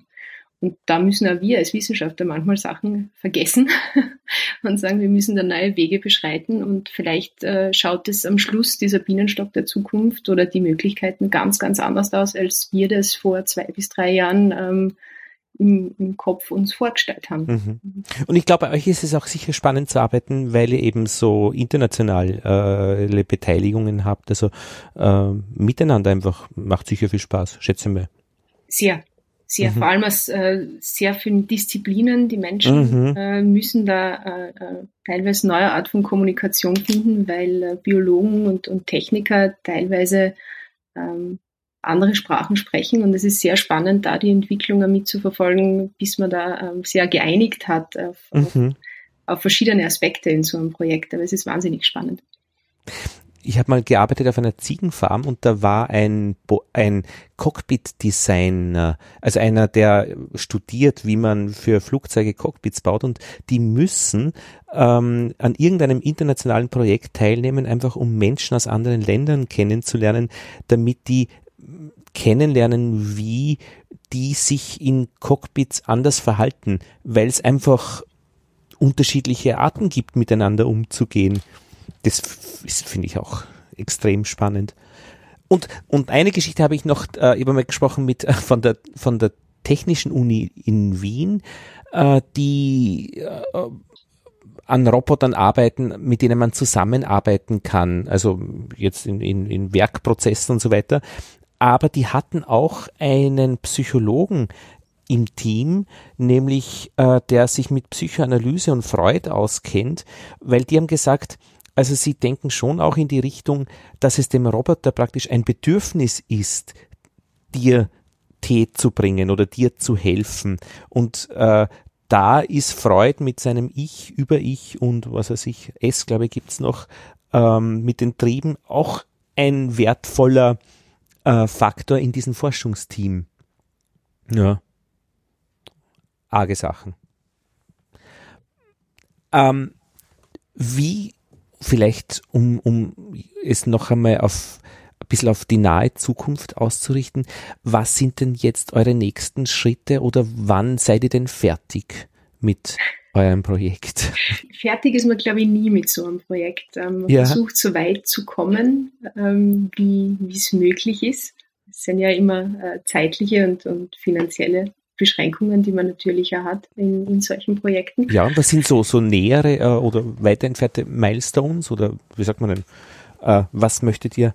Wir möchten auf alle Fälle diesen Sommer ähm, die, die Prototypen der verschiedenen, also wir haben jetzt das erste Jahr hinter uns und das erste Jahr in solchen Projekten ist immer sehr, sehr explorativ. Also man, man testet natürlich, man schaut sich verschiedene äh, technische Möglichkeiten an, baut dann äh, bei allen Partnern bei uns im Labor mal sehr einfache Prototypen, schaut, ob, ob äh, man Sensoren verwenden kann, was, was funktioniert. Und äh, diesen Sommer werden wir dann äh, hoffentlich so bald wie möglich. Wir waren ja leider durch die, die Einschränkungen, durch die Corona-Krise auch nicht in der Lage, teilweise unsere Labors zu betreten. Mhm. Ähm, jetzt langsam läuft die, das wieder an und wir werden versuchen, jetzt die Dinge, die wir uns ähm, ausgedacht haben, die wir mal versucht haben herzustellen als Prototypen, dann auch in eben Beobachtungsvölkern zu testen und zu schauen, wie reagieren die Bienen drauf, funktioniert das, nehmen sie, äh, es sind Kleinigkeiten, nehmen die Bienen verschiedene Materialien überhaupt an oder, oder mhm. reagieren sie drauf schlecht oder ignorieren mhm. sie das? Also das sind so kleine, man kann ja nicht alles in einen Bienenstock stecken, was man sich so vorstellt, weil Bienen sind Tiere, die auf Fremdkörper Mhm. reagieren können, die bestimmte Gerüche nicht mögen. Also gerade gerade auf Gerüche reagieren mhm. Bienen sehr, sehr speziell oft. Und das müssen wir uns anschauen. Das sind so die kleinen Schritte, die wir jetzt als, als Verhaltensbiologen und als Biologen mal testen müssen. Mit, wir, wir können nicht über die Biene hinweg entscheiden. Wenn die Bienen sagen, sie mögen das nicht, dann mhm müssen wir, müssen wir uns was anderes ausdenken. Ja, weil man sich so denkt, wie so ein Kunststoffobjekt äh, riechen kann, wenn man es auspackt. Genau. Mhm. Genau, also wir versuchen ja dann äh, auf sehr natürliche Materialien eben auch mit diesen, mit diesen äh, Pilz äh, mhm. zu gehen, aber auch da muss man testen, wie reagieren die Bienen darauf, wie reagiert der, das Material dann mhm. in einer Umgebung von einem Bienenstock. Man, man weiß das vorher alles nicht, man muss sich das wirklich anschauen und, und testen und wir hoffen, dass wir da sehr, sehr viele Daten sammeln können und dann auf dem basierend unsere, unsere Dinge, die wir uns ausgedacht haben, weiterzuentwickeln. Und was sind so eure persönlichen äh, Dinge, die ihr, wo ihr sagt, äh, ey, das wäre jetzt echt ein Hit, wenn ich schaffen würde? Ja, also ich glaube, mhm. bei uns ganz klar ein großes, ein so großes Fragezeichen steht. Wir haben ganz kurz diese Idee erwähnt, äh, dass wir uns anschauen möchten, kann ich, wenn eine Biene reinkommt und die, die, die verbreitet da die Information, ähm, dass an einem bestimmten Ort ein ganz besonders tolles Futter zu finden ist. Mhm. Äh, und wir möchten diese Information, weil wir wissen, dass dort vielleicht eine Gefahr lauert, nicht im Stock verbreitet haben, können wir das stoppen. Und mhm. das ist ähm, ein Versuch, einmal ein, einfach nur einmal ein, so ein genereller Versuch, bei dem wir schauen, kann das funktionieren. Ähm, der ist für Anfang Juli gedacht, geplant. Und da glaube ich, ist die Aufregung schon ganz groß, weil wenn das klappt, dann, dann könnten wir schon mal, dann wäre das schon mal eine ziemlich gute Geschichte und auf die könnte man dann viel fokussierter arbeiten, aber ob diese grundsätzliche Idee überhaupt mhm. funktioniert, wissen wir noch nicht. Und das ist auf jeden Fall so ein, ne, ein, ein, ein großes Ziel der näheren Zukunft. Und wie würde man das unterdrücken? Also unser Plan ist, dass diese Vibrationssignale, dass die, also im Prinzip kommt die Biene rein und gibt die Information über den Bienentanz weiter, aber wenn man sich das genauer anschaut, sind es dort vor allem die Vibrationssignale, die dort weitergeben. Und wir haben im, in der Wabe ähm, gewisse Bauteile eingebaut, die solche Vibrationssignale unterdrücken können und stören können. Und wir wissen jetzt noch nicht, ob das funktioniert mhm. oder ob die Biene dann sagen wird, okay, in dem Moment wird jetzt mein Signal gestört, aber das ist mir egal. Ich warte einfach so lange, bis diese Störung vorbei ist und dann tanze ich weiter. Das wäre natürlich blöd, weil ewig kann man sie nicht stören. Wir möchten das ja nur mhm. sehr minimal dort eingreifen und dann in einem kurzen Zeitfenster sagen, okay, hey, stopp einmal kurz. Mhm. Ähm, und ja, darauf sind wir, glaube ich, sehr gespannt, ob das funktionieren wird. Ja, das verstehe ich gut. ja, ich glaube, äh, Martina und Martin, wir haben eine Runde gedreht und eine Vorstellung dank euch bekommen, woran ihr da gemeinsam mit vielen anderen arbeitet und denkt und experimentiert. Hm, vielen Dank dafür. Ja, danke Dank für die Chance, Gespräch. dass wir da sein War durften. Sehr gespannt, wie es weitergeht. Ich glaube, wir sollten in einem Jahr auf alle Fälle miteinander reden. Sehr ähm, gerne, ja. Und wir werden auch sicher mitkriegen, wenn immer von, von euch oder von eurer Seite her ähm, High-Fopolis ähm, etwas wir hören werden. Ähm, wahrscheinlich, ich meine, die Arbeit mit Medien wird ja dann immer wieder sein, man, äh, man erzählt äh, Menschen, was man macht. Das werden ja dann auch ähnliche Fragen sein, die man dann kriegt, oder von Journalistinnen und Journalisten. Äh, habt ihr da schon Erfahrungen gesammelt, was so typische Fragen sind? Es, es kommt meistens auf den, auf den Hintergrund äh, des Journalisten oder der Journalistin mhm. an. Ähm, wenn jemand Erfahrung mit Bienen hat, sind das, sind das ganz andere Fragen ah, okay. als jemand, der, der einen technischen Hintergrund hat. Ähm, aber es sind Kannst du da Beispiele? Oder? Ich, ich überlege gerade so, so Stand. Martin, fällt dir was ein? Ja, vielleicht etwas, ähm, wo, also ich glaube, wir müssen in der Kommunikation mit der Außenwelt, ob das jetzt mit Medien ist oder mit wem auch immer, sehr vorsichtig sein, weil das erste, was der Eindruck, der von diesem Projekt immer entsteht, ist der Bienenroboter. Ja. Und da, da kommen dann sofort Bilder von, ach, wie heißt die Serie? Da gibt's so, ja, so Black Mirror. Ja, Black Mirror, danke. Da, da kommen so Bilder aus so ah. amerikanischen Dystopie-Serien und ich glaube auch Metropolis war ja ein eher mhm. dystopischer Film mhm. ähm, in, in den Kopf, ähm, dass wir die Bienen ersetzen und Roboter die Weltherrschaft äh, durch uns dann am Ende mhm. ähm, äh, übernehmen. Und ich glaube, dass, dass da sehr viele, äh, dass die Fragen oft in eine angstvolle Richtung kommen und auch wenn man dann die Kommentare unter diesen Artikeln liest, mhm. ähm, ich glaube, da müssen wir auch äh, einfach in der Kommunikation aufpassen und sagen, okay, das ist überhaupt nicht unser Ziel, es geht überhaupt nicht in die Richtung. Wir wollen die Bienen unterstützen. Wir wollen die Bienen nicht ersetzen, wir wollen auch nicht die Imker ersetzen, wir wollen ja. die Imker unterstützen. Und ähm, ich glaube, es ist sehr verständlich, vor allem wenn das jetzt Personen sind, die mit Bienen nicht so viel äh, zu tun haben, dass die Fragen in so eine Richtung gehen, ähm, okay, das passiert ja auch. Also es wird ja auch teilweise in anderen Ländern daran gearbeitet, die Bestäubungsleistung von Robotern übernehmen zu, mhm. zu lassen, was, was meiner Meinung nach wirklich eine Dystopie ist. Mhm. Ähm, aber ja, ich glaube, da, das Problem ist oft die Bilder, die im Kopf entstehen, ähm, im Gegensatz zu dem, was wir wirklich machen und, und zur Realität.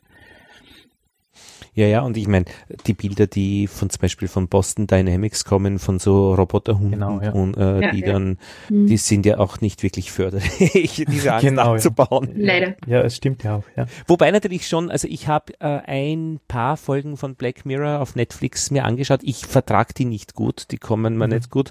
Aber dann und wann äh, schaue ich wieder einen an. Und da gab es schon einmal, äh, Metal Dogs hat die Serie geheißen, wo man Hunde praktisch äh, äh, mechanische hatte mit einer Energieversorgung, die sich halt dann gegen Menschen gewendet haben.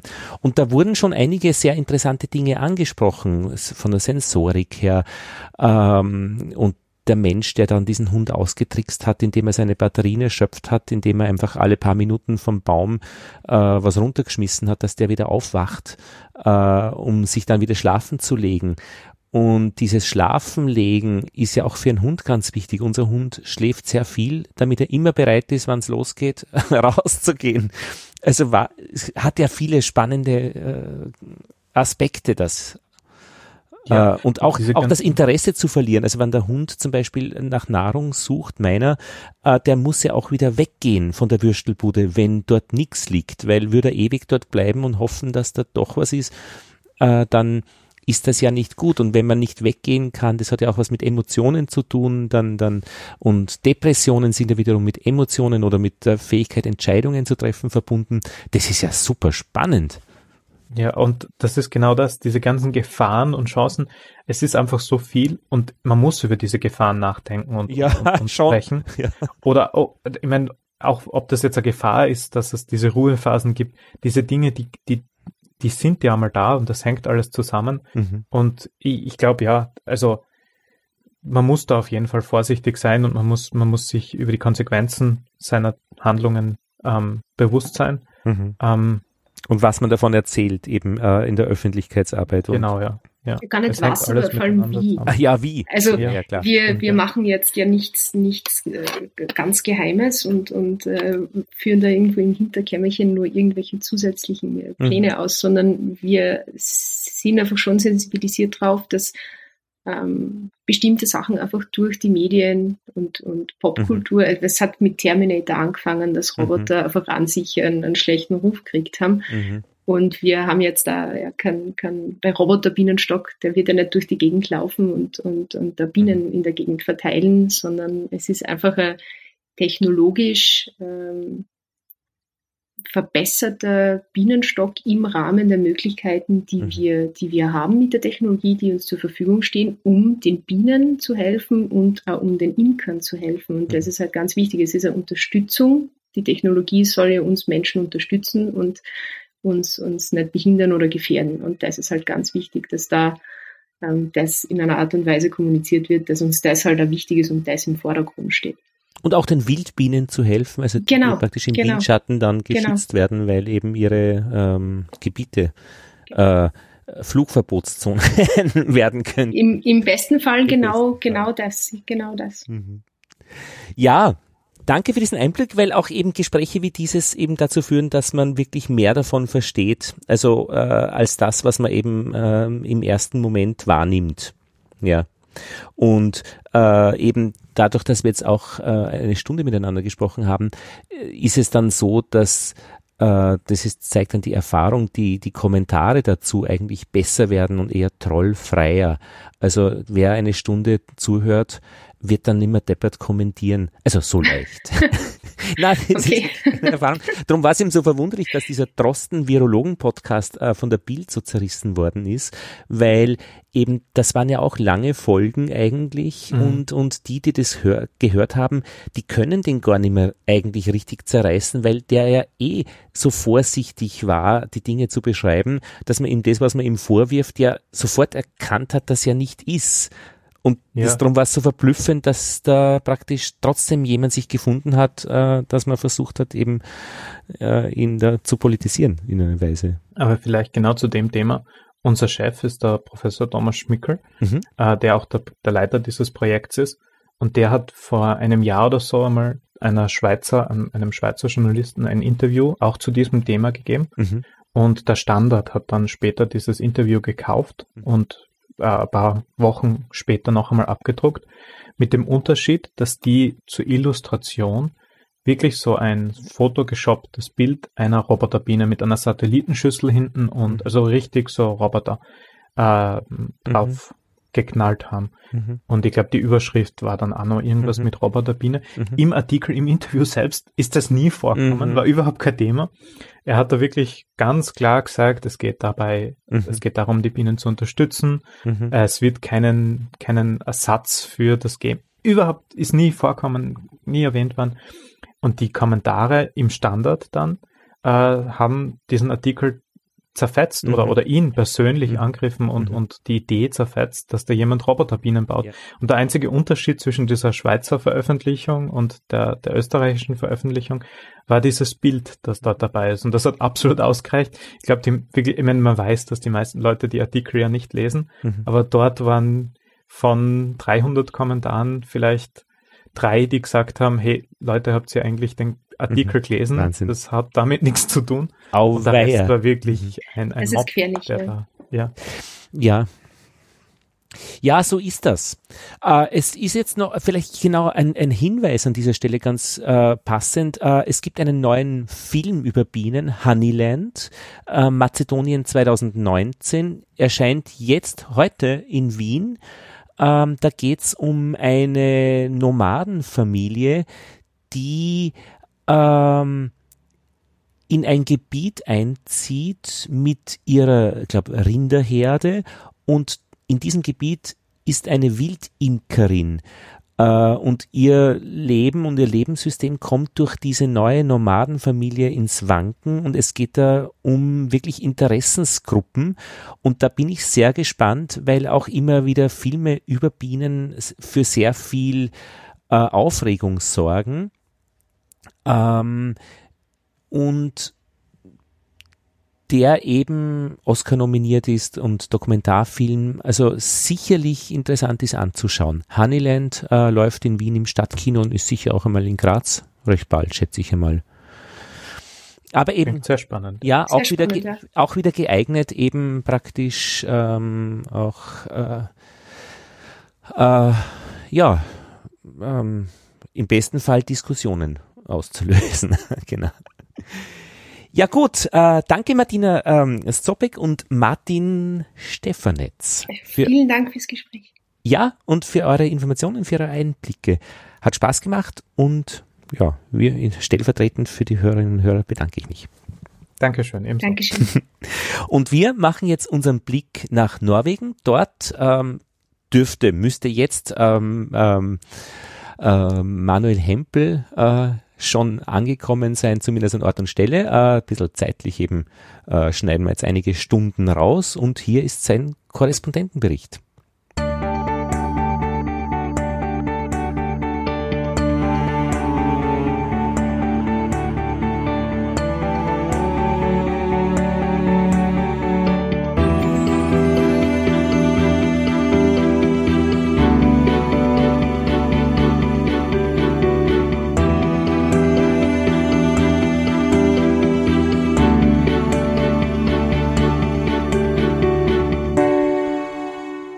Okay.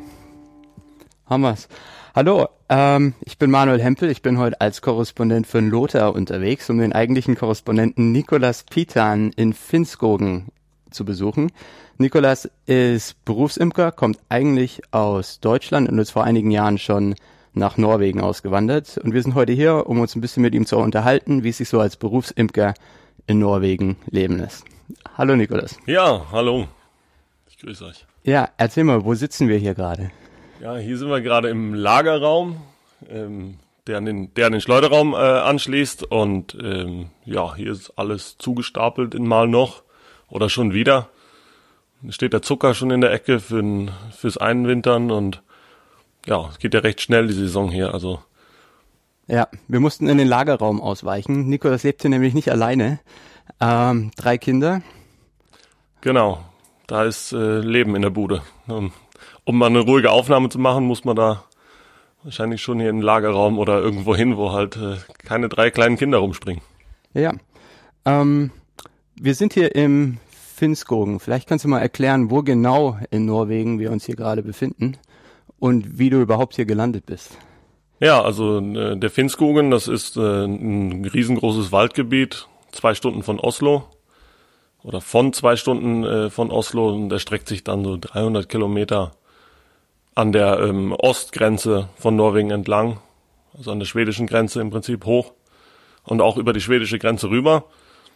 Und äh, im Prinzip, wie wir hingekommen sind, das war ein bisschen eine verrückte Geschichte. Also äh, wir haben da äh, bei Manuel in der Nähe gewohnt, also in, in der Nähe von Bergen. Und da habe ich eine Imkerei betrieben, eine kleine, mit Bestäubungsaufträgen in Hardanger, also Obstbestäubung und einer kleinen Honigproduktion. Und ich hatte eben Lust, das ein bisschen größer zu machen und eine Berufsimkerei zu, ähm, aufzubauen. Und da war es aber unmöglich, einen, einen Hof zu kaufen, weil die Preise einfach viel zu hoch sind ähm, da im Westen Norwegens. Und, äh, dann haben wir rumgeguckt und haben dieses, äh, ja, diesen Hof hier eben gesehen und im Internet und die Häuser hier oder die Höfe werden versteigert. Und dann war ein ähm, Gebot schon reingekommen, oder wie sagt man, ja, ein Gebot ähm, auf den Hof, was am nächsten Tag um 12 Uhr auslaufen sollte, mit neun Stunden Fahrt und drei kleinen Kindern, oder zu dem Zeitpunkt noch zwei, war das eben nicht möglich, sich das anzugucken. Und dann haben wir einfach mal drauf ge geboten und haben es gekriegt. Und ich kann euch erzählen, die erste Tour hierhin war spannend. Aber es stellte sich dann raus, dass es so war wie zu erwarten. Und dass man hier äh, tolle Möglichkeiten hat. Und ich hatte mich kurz vorher noch äh, informiert, habe Imker angerufen, habe gesagt, wie ist es da mit Berufsimkerei? Ich wusste, ähm, das Bundesland steht für ja sicherlich 70, 80 Prozent des produzierten Honigs in Norwegen. Also da hatte ich schon ein gutes Gefühl und habe dann mich nochmal vergewissert. Und die Bedingungen hier sind im Prinzip die besten in, in Norwegen, um eine Berufsimkerei aufzubauen. Und das habe ich dann auch gemacht, habe mit 50 Völkern wieder gestartet, ähm, bin dann recht schnell im gleichen Jahr hoch auf 100, im nächsten auf 150 und in diesem Jahr dann äh, auf 200 ähm, hoch und damit lässt sich hier auskommen soweit. Ja, wir kennen uns ja eigentlich schon aus Bergen. Das war vor drei Jahren, richtig? Wann bist du hierher gezogen? Vor drei Jahren schon. Ja, das ist jetzt dein drittes Jahr. meine dritte Saison im Prinzip. Dritte Saison. Ja, normalerweise dachte ich, wir fragen mal los, was gerade so zur Zeit in der Imkerei los ist, da draußen an den Bienenständen. Und ich bin ja schon vor zwei Tagen angekommen mit dem Zug aus Bergen. Ähm, und habe schon mitgeholfen zwei Tage und man braucht den vollen Tag. Das sind gerade 16 Stunden Tage und man braucht den kompletten skandinavischen Sommertag von morgens bis abends, um hier ähm, über die Runden zu kommen. Ähm, was passiert denn gerade? Was ist denn gerade los am Ja, Bienenstand? also im Moment ist die, die Himbeere in Vollblüte und das ist da, wo wir den Honig kriegen. Und äh, ja, man glaubt es wahrscheinlich kaum, aber wir haben Tageszunahmen von äh, bis 10, 11 Kilo im Moment. Und ähm, dann ist klar, da, da kommt man kaum hinterher mit Kästen aufsetzen und, und Schwarmtrieb und die Kästen werden schwer. Äh, wenn man dann eine Schwarmkontrolle machen will, muss alles runter und eben auch wieder hoch. Wenn man sie nicht, äh, nicht einige Schwärme verlieren will, muss das halt gemacht werden und dann gleichzeitig läuft die, die Königin-Zucht auf, auf Hochtouren. Und äh, da ist eben jede Menge zu tun jetzt. Wie viele Völker hast du denn gerade? Insgesamt auf alle Stände verteilt? Also ähm, insgesamt sind es 200 Völker mittlerweile und ähm, halt eine Königinzucht, die jetzt nicht riesig ist, aber ähm, ich habe so 140, ähm, äh, ja, wie nennt man denn, ähm, wie nennt man denn die Kassetten auf Deutsch? Sag du doch noch mal. 140. Die, ähm, Königinkästchen, Ah. Begattungskästchen Begattungskästchen. heißen sie, so genau.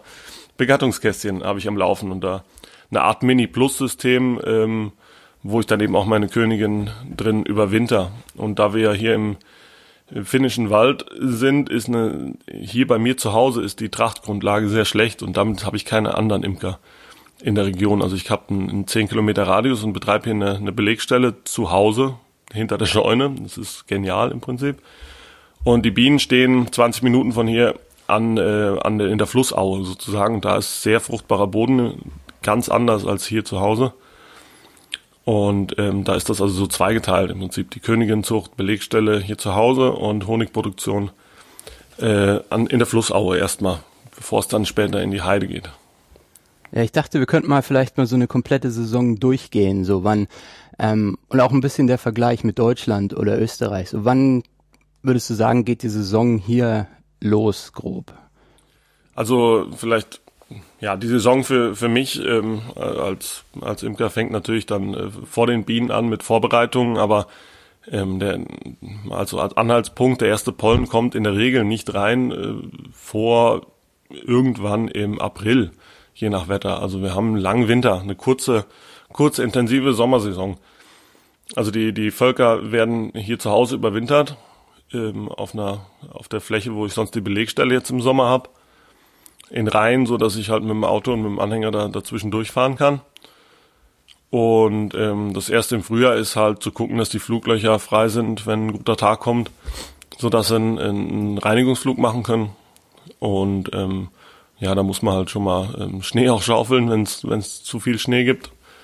Da wollte ich gerade mal fragen, wie schaut denn der Winter hier aus? Also schneemäßig, bei uns im Bergen an der Westküste ist ja relativ maritimes Klima und milder Winter, nicht besonders viel Schnee, äh, eher Regen, oft um die 0 Grad. Und hier sind wir nur ungefähr, wie weit sind wir vom Bergen? 350 Kilometer Luftlinie, Ja. aber über das Hardanger wieder Hochplateau. Das heißt, das Klima hier drüben sieht schon völlig anders aus. Ist komplett anders hier, ja. Also wir haben ähm, stabile Winter und stabile Sommer. Das heißt, stabile Winter, wir können Temperaturen bis ähm, minus 40 haben. Also das habe ich jetzt in den drei Jahren noch nicht erlebt, aber minus 30, 35 habe ich erlebt. Und ähm, in der Regel auch einfach den Winter durch stabil. Die, die Bienen halten sich in, in Ruhe, wenn es äh, es gibt unterschiedlich viel Schnee, also jetzt nicht Riesenmengen. Die Niederschlagsmengen im Jahr sind sehr gering eigentlich hier. Und dann werden die, ähm, die Bienen eingeschneit, wenn man Glück hat, und dann kommen sie sehr gut damit klar. Und wenn nicht, geht's auch gut, aber dann ähm, haben sie halt mehr zu kämpfen mit den Temperaturen. Also da, da überwintern wir eben im eingeschränkten Brutraum, also mit, ähm, mit Isolationspackwänden, ähm, um dann eben den, sagen wir, wir haben ein, ein norwegisches Maß, das entspricht so einem deutschen Normalmaß ungefähr von der Fläche.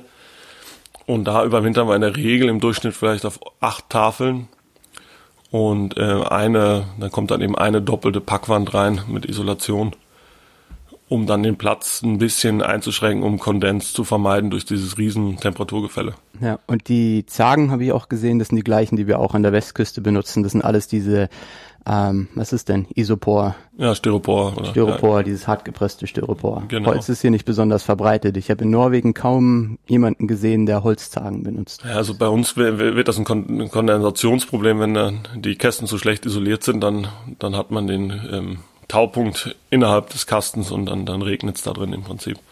Ja. Genau. Ja, und ähm, nach dem, nach dem strengen Winter dann passiert lange sehr wenig die, die Völker, die schrumpfen bis, äh, bis in Anfang äh, Mai, gehen die, geht die Volksstärke zurück. Und ähm, in normalen Jahren haben wir dann eben ähm, ab 15. April eine sehr gute Weidentracht. Also was heißt sehr gut? Ähm, für unsere Begriffe heißt das, dass die Völker mit Futter versorgt sind und reichlich Pollen kriegen. Heißt also nicht, dass wir Honigräume aufsetzen, da ist noch lange nicht dran zu denken. Die Volksstärke geht noch zurück und wir versuchen sie eigentlich einzuschränken auf den Bienensitz, wenn nicht sogar auf den Brutsitz, um dann ähm, da ein bisschen zu helfen, die, die, die Wärme zu regulieren. Da haben wir nämlich tagsüber Temperaturen von äh, vielleicht 15, äh, 20 Grad auch mal und nachts eben dann plötzlich auch mal minus 15 wieder. Und das ist natürlich ähm, für eine für eine rasante Volksentwicklung äh, nicht förderlich äh, so früh im Jahr. Also da da passiert noch recht wenig, aber dann gehen wir eben in den, in den Sommer wirklich über, recht schnell von, von Winter auf Sommer, von, wo der Schnee schmilzt bis, bis eine grüne Wiese da ist, geht's in einzelnen Jahren mal. Also dieses Jahr ging es recht langsam, aber in, in sonstigen Jahren hatten wir dann äh, das mal in einer, zwei Wochen, wo dann noch Schnee lag und dann kam, war die grüne Wiese grün in, im Laufe von zwei Wochen. Und dann starten die Bienen wirklich durch. Dann, dann werden die Brutnester erweitert und so ab 5. Mai fangen die Völker an zu wachsen und dann äh, ab 20. Mai sagt es in der Regel nur noch Pang und, und dann, äh, dann kann man aufsetzen und dann nach zehn Tagen den zweiten Honigraum.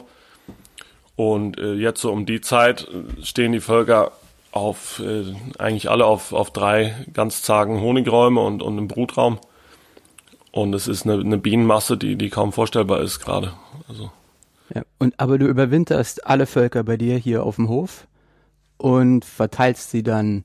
Genau, das kann ich vielleicht noch sagen. Also die, ähm, ich fahre sie dann raus in die Flussaue, sobald ich kann mit dem Auto, an, also sobald ich an die Stände drankomme ähm, und, und verteile sie dann immer so 10, 12, 15 pro Stand, je nachdem wie gut der Stand ist. Okay, und wie viele Stände hast du da jetzt insgesamt? Ja, dementsprechend so 18 Stände. Ich müsste mal nachzählen, aber ähm, ja, um die 18 Stände in der, in der Sommertracht. Ja, hast du noch den Überblick? Nein, gerade nicht. Im Moment äh, ist es schwer, weil ähm, so, ich habe Ableger gebildet, jede Menge nochmal und ähm, da stehen dann hier zwei und da ist ein ganzer Ablegerstand und dann weiß ich jetzt nicht genau, wie viele da stehen, aber ähm, die Übersicht kriege ich dann spätestens, wenn ich die, die, die Bienen in die Heide fahre, also in die Berge hoch. Ähm, da weiß ich dann wieder, wie viele es sind, aber ähm, so grob habe ich schon noch den, den Überblick, aber jetzt auf, aufs einzelne Volk äh, kann ich es jetzt nicht genau sagen. Ja, dazu muss man sagen, die ganze Imkerei, 200 Völker, das machst du alles komplett alleine oder holst du dir Hilfe rein für die Peakzeiten? Naja, ich habe den Manuel gerade hier, also das war schon mal eine gute Hilfe. Ähm, dann mache ich im Mitsommer immer so ein kleines Fest, deswegen ist der Manuel auch hier. Da sind wir ein paar Imker, aber ansonsten läuft das alleine und ja, ist schon Arbeit. Hat mich auch gefreut, dass es jetzt hier vom Timing perfekt geklappt hat eigentlich. Äh, ich wollte schon länger mal was mit dir aufnehmen und jetzt Mitsommerfest, da sind wir eigentlich jedes Jahr hier. Ähm, Und gerade muss man sagen, hier brennt auch gerade die Bude mit dem, was draußen am Bienenstand los ist. Also ich bin angekommen am Donnerstag aus dem Zug, dachte, wir könnten direkt mal was aufnehmen, aber dann ging es direkt weiter. Du kamst gerade vom Krankenhaus, hast dort einen Schwarm eingesammelt, ähm, sind wir direkt weitergefahren. War nicht meiner, behaupte ich mal. nee, war es glaube ich wirklich nicht, aber sagen alle Imker. ja. Und dann ging es direkt weiter zum nächsten Schwarm, der sich nicht als Schwarm rausgestellt hat. Und ähm, Ablegerkästen gecheckt, Begattungskästchen gefüllt, neue Zellen in die Begattungskästchen gehängt und angekommen und direkt Vollgas und wir waren bis 11 Uhr abends beschäftigt, eigentlich. Ja, du kommst natürlich jetzt in die schlimmsten Zeit. Also dann ist nochmal die, die Wanderungen sind in, intensiv. Also, aber die, die Saison, die sonst in Deutschland oder in Österreich vielleicht über ähm, sechs Monate läuft, also ich denke mal, da ist dann eher der, der März, April, ist es ja schon in vollem Gange und, und geht bis Oktober. Und bei uns ist es wirklich dann Mitte April äh, und das Einwintern startet am 1. September. Na gut, das wird ähnlich sein, aber also im Prinzip hat man April bis, äh, bis 1. Oktober, dann sollte man fertig sein. Dann kommt unter Umständen schon wieder der erste Schnee und Nachtfröste, wo sie dann nicht mehr gut Futter einnehmen. Dann ist klar, dann ist die Saison ähm, deutlich reduziert auf, auf eine kürzere Zeit und dementsprechend auch die arbeitsintensiver. Ja, das heißt, Nochmal zusammengefasst. Du überwinterst alle deine Völker hier auf dem Hof. Ähm, dann kommt die Weide als erste Tracht rein, bringt ein bisschen Pollen, bringt ein bisschen Nektar, um die Bienenvölker in Gang zu kriegen. Und dann verteilst du sie so ab Mai auf die verschiedenen Außenstände. Nee, schon so früh wie möglich, eigentlich ab April, dass sie die Weidentracht ähm, einzeln, also an einzelnen Ständen nutzen können und nicht alle zusammen hier. Und ähm, ja, ich kann ja mal eben eben durchgehen äh, weiter durch die Saison. Also die die die Weide blüht zuerst, dann haben wir ähm, recht schnell danach dann äh, Löwenzahn und Blaubeere und äh, Apfel und und was halt so in den Gärten wächst. Das sind aber nur Entwicklungstrachten und und dann kommt äh, kurz die Preiselbeere, bevor dann die die Himbeere kommt. Und, und die Himbeere ist wirklich eigentlich die Haupttracht. Also dieses Jahr besonders habe ich bis zur Himbeere nur gefüttert, komplett. Also es waren keine Zunahmen und dann ähm, ab 10. Juni ähm, haben wir jetzt Zunahmen, fing langsam an mit einem Kilo und hat sich eben jetzt aufgebaut bis, bis 10, 11 Kilo die letzten Tage. Ja, und generell in Norwegen ist die wilde Himbeere so die Hauptsommertracht. Das, das heißt, ist die Hauptsommertracht. Wenn man norwegischen Sommerhonig Honig kauft, dann ist das eigentlich hauptsächlich Himbeerhonig. Genau, und dann haben wir noch eine, eine zweite Tracht danach und das ist eben die, die Heide und das gibt's einmal an der Küste, bei Manuel zum Beispiel auf den Inseln und eben im, im Gebirge bei uns. Was also Gebirge bei uns heißt, äh, bis 900 Meter äh, wandern wir an. Also ich meine, die Heide wächst noch weiter oben, aber da ist es einfach zu riskant auch, was das Wetter und den Wind angeht. Und über der Baum, die Baumgrenze liegt so bei 900 Metern, 950 vielleicht. Und da will man auf jeden Fall nicht drüber. Also man will sich noch im, im Wald aufhalten und dann wandern wir eben vier Stunden von hier nach, wenn mal irgendjemand auf die Karte gucken will, Drevschö, ähm, heißt der Ort da oben zum Beispiel. Äh, da wandern wir dann ähm, so ab 20. Juli äh, mit den Bienen hin. Okay, und das ist dann die Heide, das ist die zweite Haupttracht in Norwegen. Das ist die zweite Haupttracht, genau. Okay, und viele Imker hier in der Gegend ähm, setzen nur auf die Heide oder die meisten nehmen als Sommertracht die Himbeere mit und dann die Heide im Spätsommer bis in den Herbst rein. Ja, im Prinzip nehmen alle die Sommertracht mit, das kann man nicht umgehen, sozusagen. Selbst die, die jetzt äh, nicht da groß Honig haben wollen, äh, die kommen nicht um die Sommertracht drumherum. Die Bienen sammeln gut im Sommer hier. Und die, die dann wirklich engagiert sind, und das sind viele, also mehr als man so, so denken würde, die wandern dann in die Heide und das haben wir über den Imkerverein organisiert. Ähm, da sind ähm, insgesamt 400, 500 Plätze, die der Imkerverein hält und verleiht, hat diese Abmachung mit den Grundbesitzern oh, da oben und bezahlt die und, und dann werden die Plätze dann an die Imker verteilt, die die dann auch über Jahre hinweg behalten können, aber jedes Jahr eine Abgabe von, ja, umgerechnet so 50 Euro pro Stand äh, bezahlen und da sind da oben dann auch teilweise befestigte Bärenzäune. Wir haben da Probleme mit Braunbären und ähm, wenn man Glück hat, kriegt man eben sogar einen Platz zugeteilt, wo dann massiver Stromzaun angebracht ist, dass man da eben vom Bären geschützt ist. Kommt es häufig vor, dass es Probleme gibt mit den Braunbären? Ja, mehr und weniger. Also letztes Jahr waren es, ich glaube, fünf Zwischenfälle mit Bären. Also das hält sich schon noch in Grenzen, aber man, man ist halt nie sicher. Und die Bären, die sich das einmal, die das einmal gemacht haben, die den Honig mal geschmeckt haben, die kommen wieder. Und die halten, äh, die werden nicht aufgehalten von so einem kleinen Zaun, sondern da muss man wirklich mit einem, also wir haben da ein Brunnenbohrunternehmen an, äh, engagiert, was uns da die Löcher für die Zaunpfähle baut. Und da werden Zaunpfähle vom Durchmesser von 25 Zentimetern, 80 Zentimeter in den Boden äh, gehämmert mit diesem, mit einem Presslufthammer. Und äh, dann eben auch Litzen, also fünf Litzen äh, aufgespannt und richtig Strom draufgebracht mit Armierungs Netzen im Boden, um dann die Beeren auch fernzuhalten, die schon mal Honig probiert haben, weil ähm, ansonsten gehen die durch alles durch, graben sich drunter, sind denen völlig egal. Das ist ja schon ein recht großer Aufwand, um ihren Platz zu sichern. Wie viele, wie viele Plätze werden denn dazu geteilt? Also wie viele Stände organisiert denn dieser Imkerverein da oben? Ja, also wie ich gerade eben schon gesagt habe, so vielleicht äh, 400, 500, äh, denke ich, bin mir nicht ganz sicher. Also ich habe nicht die, die Übersicht, die Übersicht da, aber es sind müssten auf jeden Fall über 400 Stände sein die da verteilt werden. Und davon sind 100 mit einem massiven Zaun ähm, versorgt. Und das hat eben der Staat finanziert. Da kriegen wir Mittel zugeteilt, der Imkerverein. Ähm, dieses Jahr hatten wir 30.000 Euro zur Verfügung und dann machen wir da ein, ein Gemeinschaftsprojekt ein Wochenende und setzen dann Zäune auf. Okay.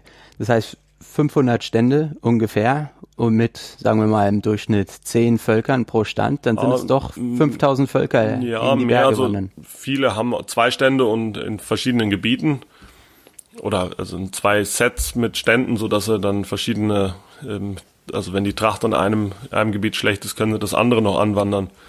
Das variiert auch und also das sind nicht alle belegt, aber wenn sie belegt sind, dann sind sie eher so mit 20, 25 Völkern belegt in der Heide. Okay. Ähm, da kommt schon was zusammen an Völkern. Wie viele Imker gibt's denn in Norwegen? Hast du eine Übersicht? Weißt du, wie viele Imker oder wie viele Kisten, äh, Völker? Nee, also kann ich jetzt nicht genau sagen natürlich, aber ähm, es gibt viele Hobbyleute, also die Hobbyimkereien betreiben und da muss es so, werden so 4000 vielleicht sein, die die Bienen halten.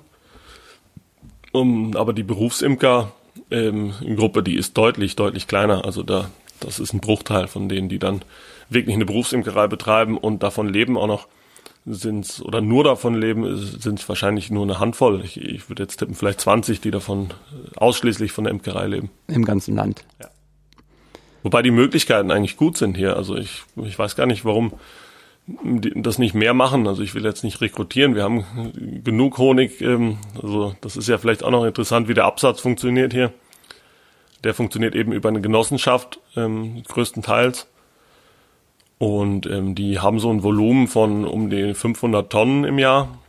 Und da die Vermarktung, die da stattfindet, ist noch, kann man noch optimieren, würde ich mal sagen. Und äh, die haben halt zu kämpfen, diesen fantastischen Honig in Norwegen loszuwerden. Die Norweger wissen nicht, was sie an dem haben eigentlich.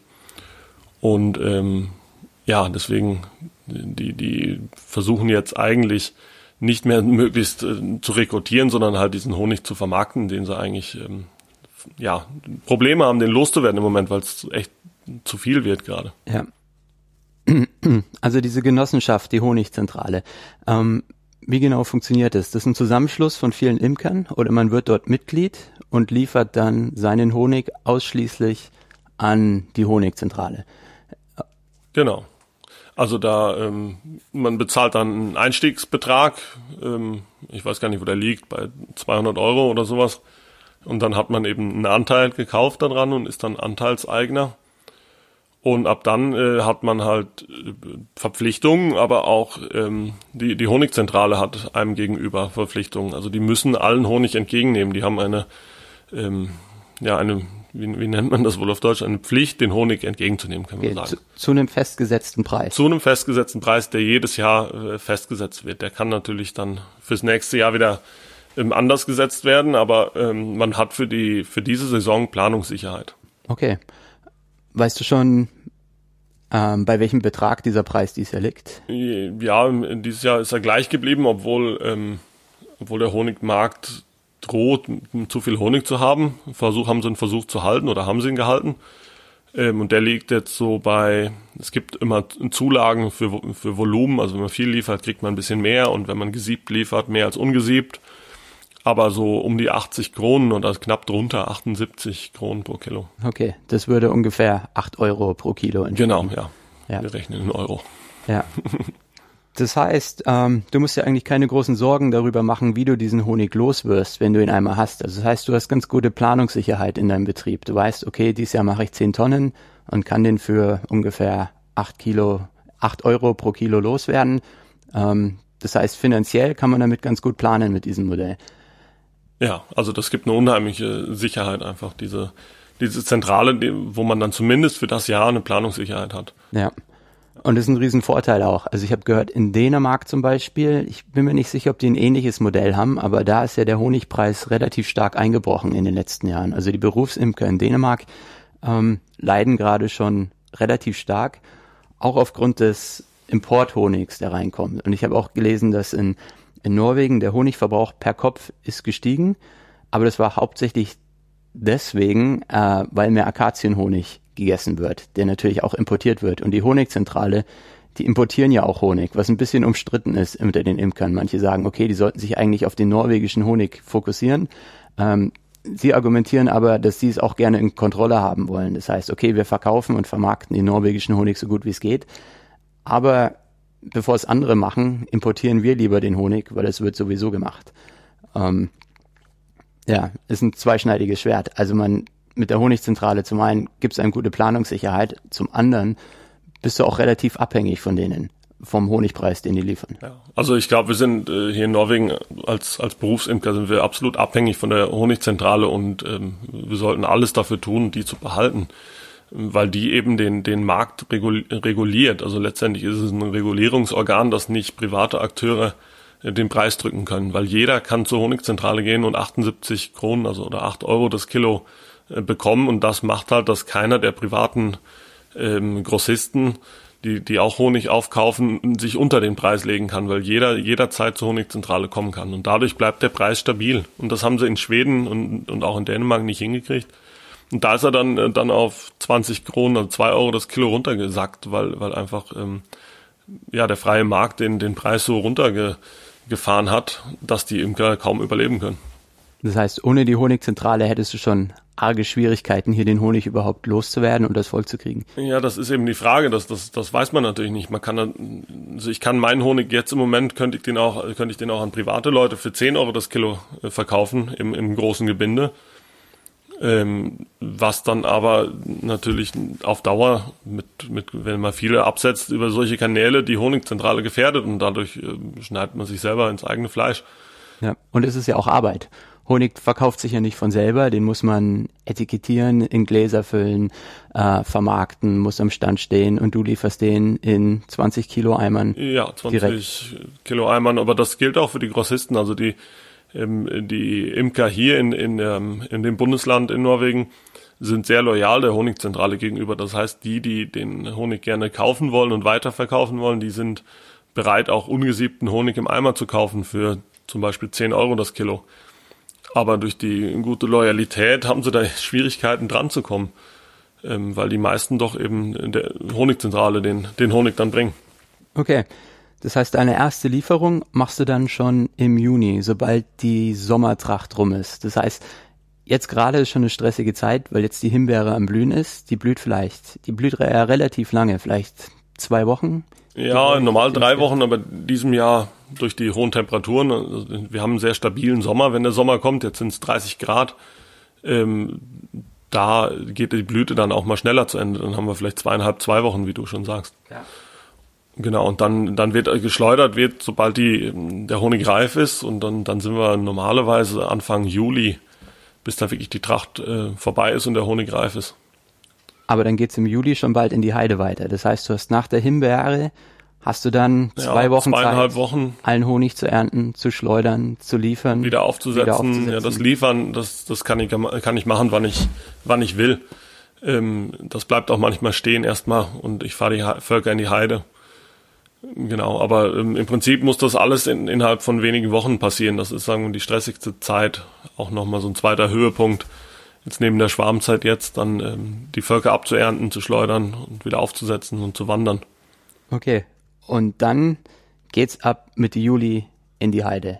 Und du wanderst 200 Völker alleine mit einer 5 Stunden Fahrt hier von in der Nähe von Kongsvinger im Finnskogen ab in die Berge.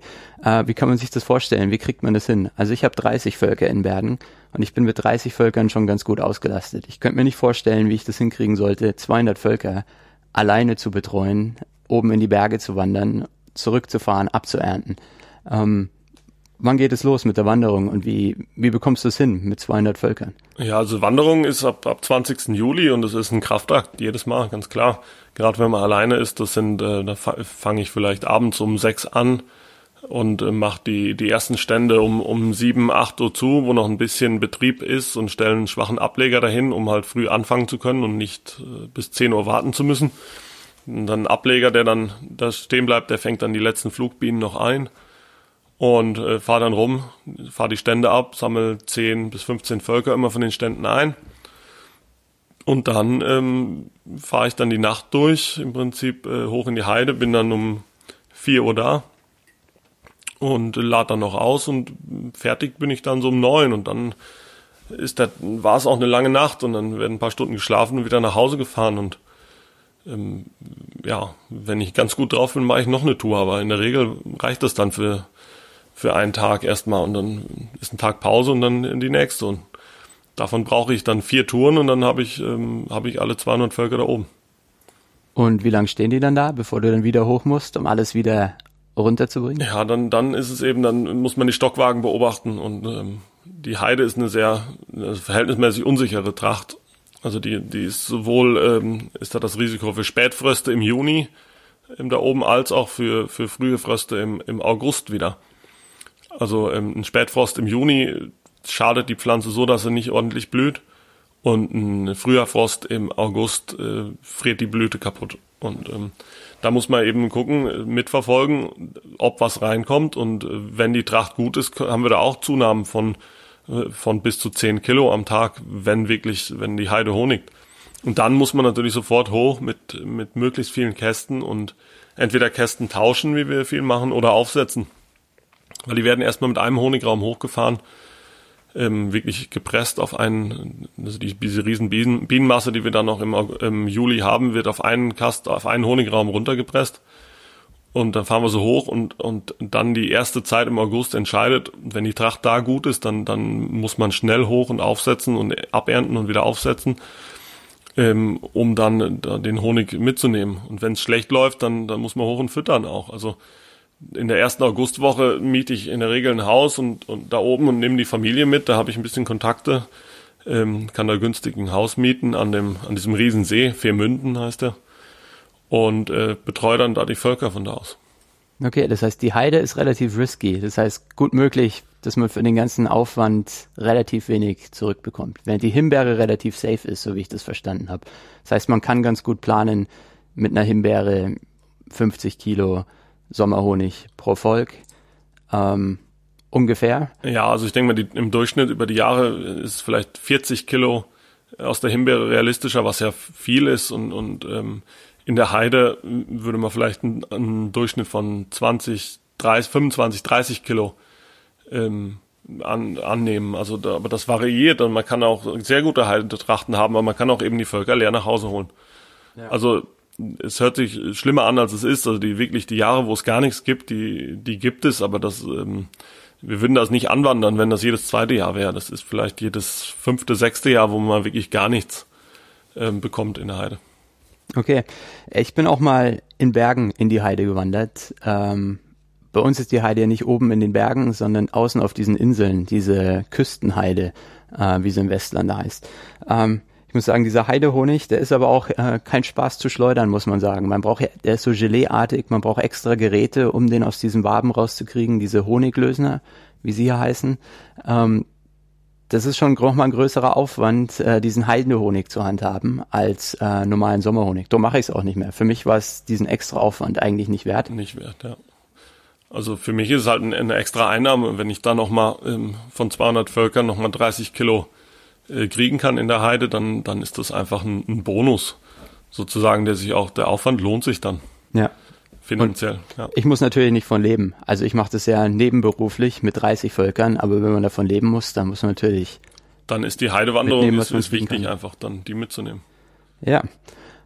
Nach der Heide, die ist wann ungefähr abgeblüht? Ähm, also in der Regel ist wandern wir wieder zurück am 1. September, also um den 1. September, äh, Ende August, Anfang September wieder zurück. Und, Was ja recht spät ist. Also wenn man ja. guckt, so Deutschland, Österreich, dass die Saison ja zum Teil schon Juli durch, dann kann man eigentlich Ende Juli, August schon mit dem Einfüttern anfangen. Und die Heide in den Bergen, die läuft noch bis, kann bis in den August reingehen. Ja, also weit in den August auf jeden Fall. Und äh, sagen wir 20. August, dann ist sie fertig und dann hoffen wir immer noch auf ähm, eine Läusetracht, also auf, aus der Wald da oben honigt. Und da kann dann plötzlich nochmal ordentlich was reinkommen. Ähm, das ist aber dann wirklich ähm, sehr unsicher. Das, das kann man mal, die kann man dann mal noch zehn Tage stehen lassen, um zu gucken, ob was reinkommt. Aber und dann äh, weiter in den ähm, September rauszuwarten, das ist Risiko. Ja. Also weil es einfach zu spät wird und, und die Chance sinkt auch, dass dann noch ein Läusetracht ist. Das heißt, die Saison für dich, die geht relativ lange. Jetzt, wenn man es mal mit Deutschland vergleichen würde. Also sie geht deutlich später los. Das heißt, vor Juni hast du eigentlich überhaupt keine Tracht her. Oder hier in der Gegend. Dafür geht's dann aber bis in den September rein. Und dann holst du alle Völker zurück, bringst sie hier wieder auf den Hof und Einfüttern beginnt dann im September? Ja, so schnell wie es geht. Also da ist dann wirklich geboten, die, die Futtertröge draufzukriegen, solange das Wetter noch gut ist. Weil das kann schnell umschlagen und dann nehmen sie kein, kein Futter mehr an. Also da, da so schnell wie möglich ein, ein Winter, nachdem sie nach Hause gekommen sind. Okay, wann kann man denn mit den ersten Frost rechnen hier bei dir im Wald? Also bei mir im Wald, wir haben teilweise Nachtfröste im August schon. Und ähm, da oben in der Heide, ganz klar, die haben teilweise ähm, keinen einzigen Monat im Jahr ohne Frost in, in schlechten Jahren. Und, und bei mir eben, eben auch ab August schon wieder letzten Fröste Ende Mai und die ersten wieder im August. Da ist dann, ähm, ja, muss man zusehen, dass man es eingewintert kriegt. Ja. Was, ähm, die Winter sind ja hier relativ lange. Die gehen dann ja von eigentlich Oktober bis in den März rein. Wie viel musst du denn einfüttern pro Volk? Kann man das sagen? Hast du eine Übersicht? Was ja, die dann brauchen? Also 16, 16, 17 Kilo sollten in der Regel genug sein. Dieses Jahr war es viel zu wenig. Durch den recht milden Winter haben sie mehr gebraucht.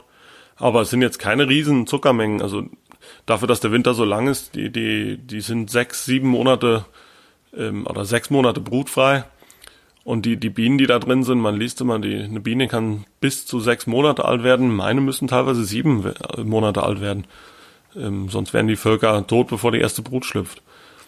Also da mit gesunden ähm, Bienen, die in der Heide ähm, geschlüpft sind und eine gute Pollenversorgung haben, die leben eben durch einen stabilen Winter auch schon mal sieben Monate hier.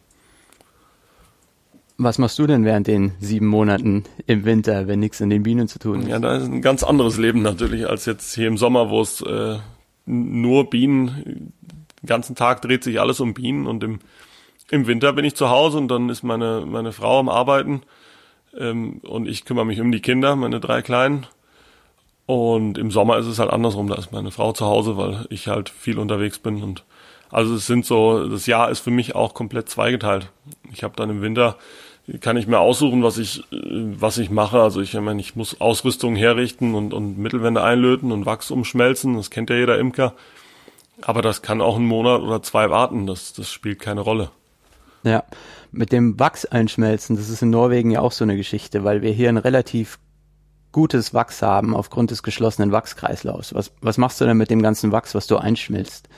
Das geht dann wieder an die Honigzentrale und die steht auch für das äh, Wachspressen von den oder das Pressen von den Mittelwänden. Und ähm, das wird zirkuliert natürlich. Ja. Ich, ich erinnere mich bloß vor, ich glaube, es war vor ein oder zwei Jahren, da hatten wir hier eine kleine Wachskrise in Norwegen. Das heißt, es war kein Wachs mehr auf dem Markt, weil auch hier relativ viele neue Imker angefangen haben. Jetzt ist hier so ein kleiner Imkerboom und alle, die anfangen, die brauchen natürlich Wachs, aber liefern erstmal nichts zurück.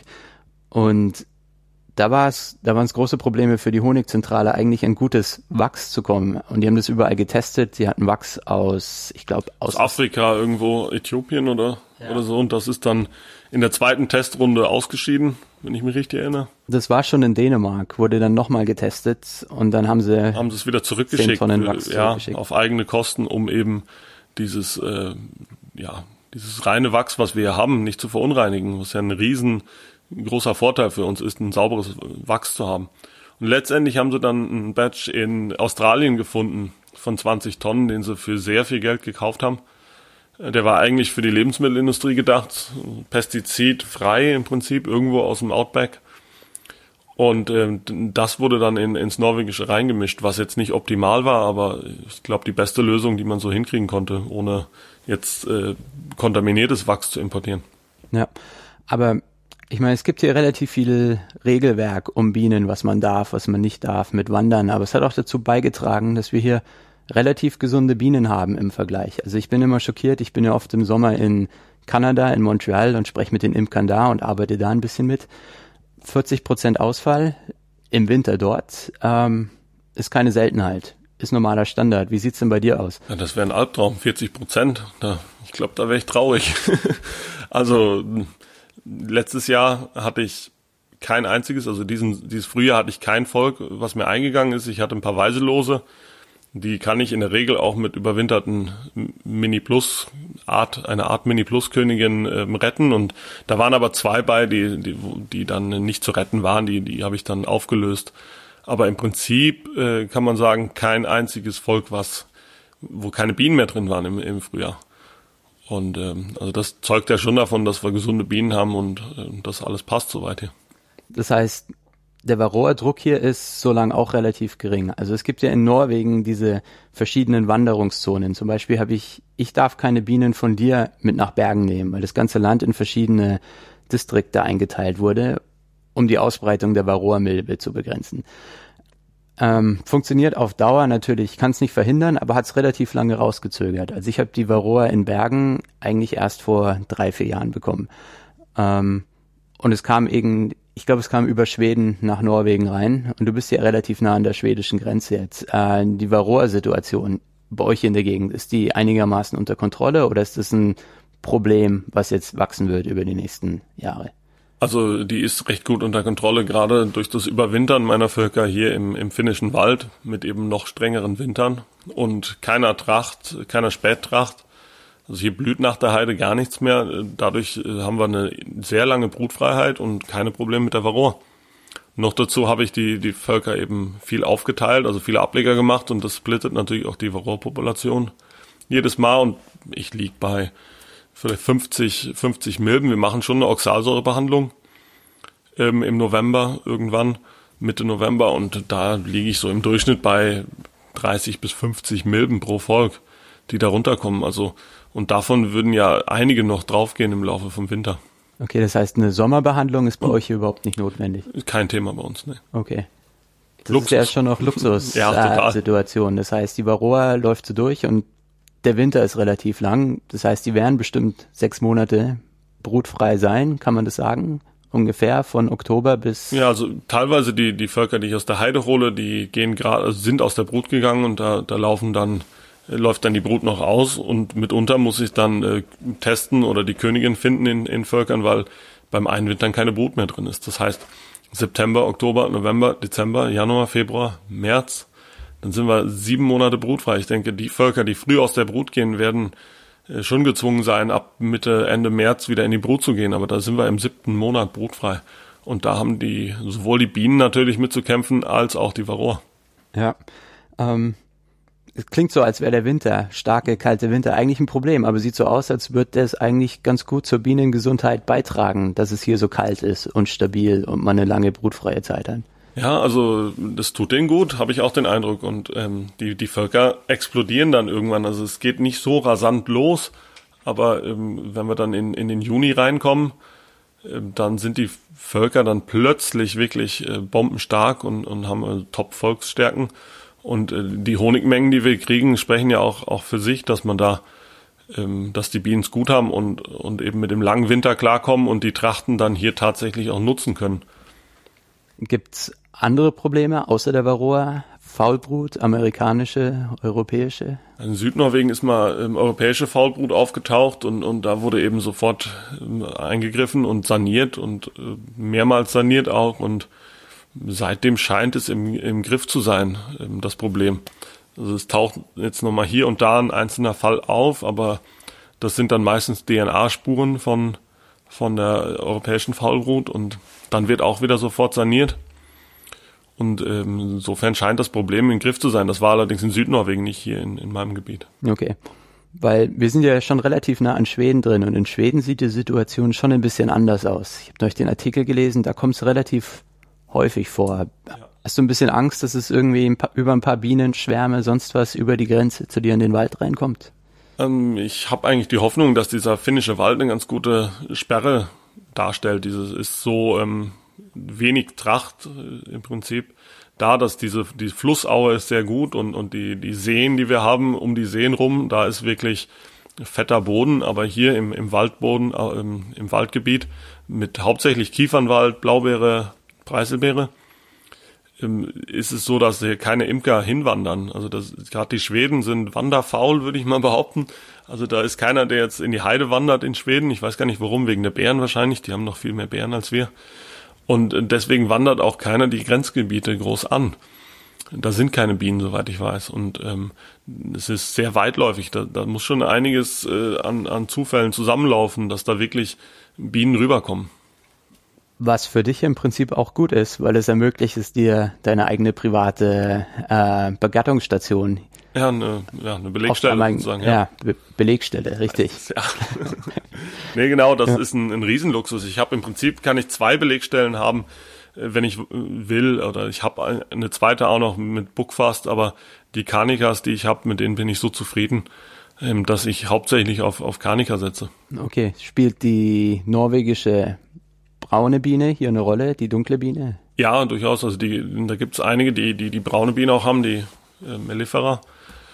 Ähm, aber die ist sehr wenig züchterisch bearbeitet und ich mag Bienen, die nett sind. Ich, ich ja, Stiche machen mir jetzt nicht groß, aber ich werde immer noch nicht gern gestochen. Das tut weh und äh, diese braunen, die sind gerade, wenn, wenn die Heide blüht, spät in der Saison, sind die nicht mehr besonders nett.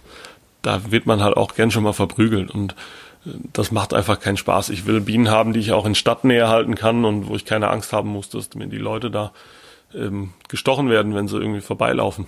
Ja, ich habe auch das Gefühl, die wurden vielleicht in den letzten 50 Jahren zuchtmäßig ein bisschen vernachlässigt, weil man eben gutes Zuchtmaterial hier vom Kontinent aus Deutschland, Dänemark, Schweden bekommen hat und dann irgendwie die braunen Bienen so ein bisschen an die Seite gedrängt wurden. Aber jetzt gibt es schon ein paar Initiativen, zumindest bei uns an der Westküste und ich glaube auch in Südnorwegen, ähm, wo man solche Reinzuchtgebiete jetzt für die braune Biene geschaffen hat, um die am Leben zu halten. Ähm, hast du mal welche gehabt? Ich habe mal welche Material gehabt. Drin? Ähm, ich, der Schwarm, den wir gefangen haben, dann haben wir beide auch äh, uns angeguckt und es war deutlich, dass da auf jeden Fall viel äh, braune Gene drin sind, sage ich mal. Ähm, also die, die gibt's hier und ich habe sie auch gehabt, aber ich in der Regel tausche ich sie wieder aus, weil sie doch ähm, nicht die Eigenschaften haben, die ich gerne in, in meinen Bienen sehe.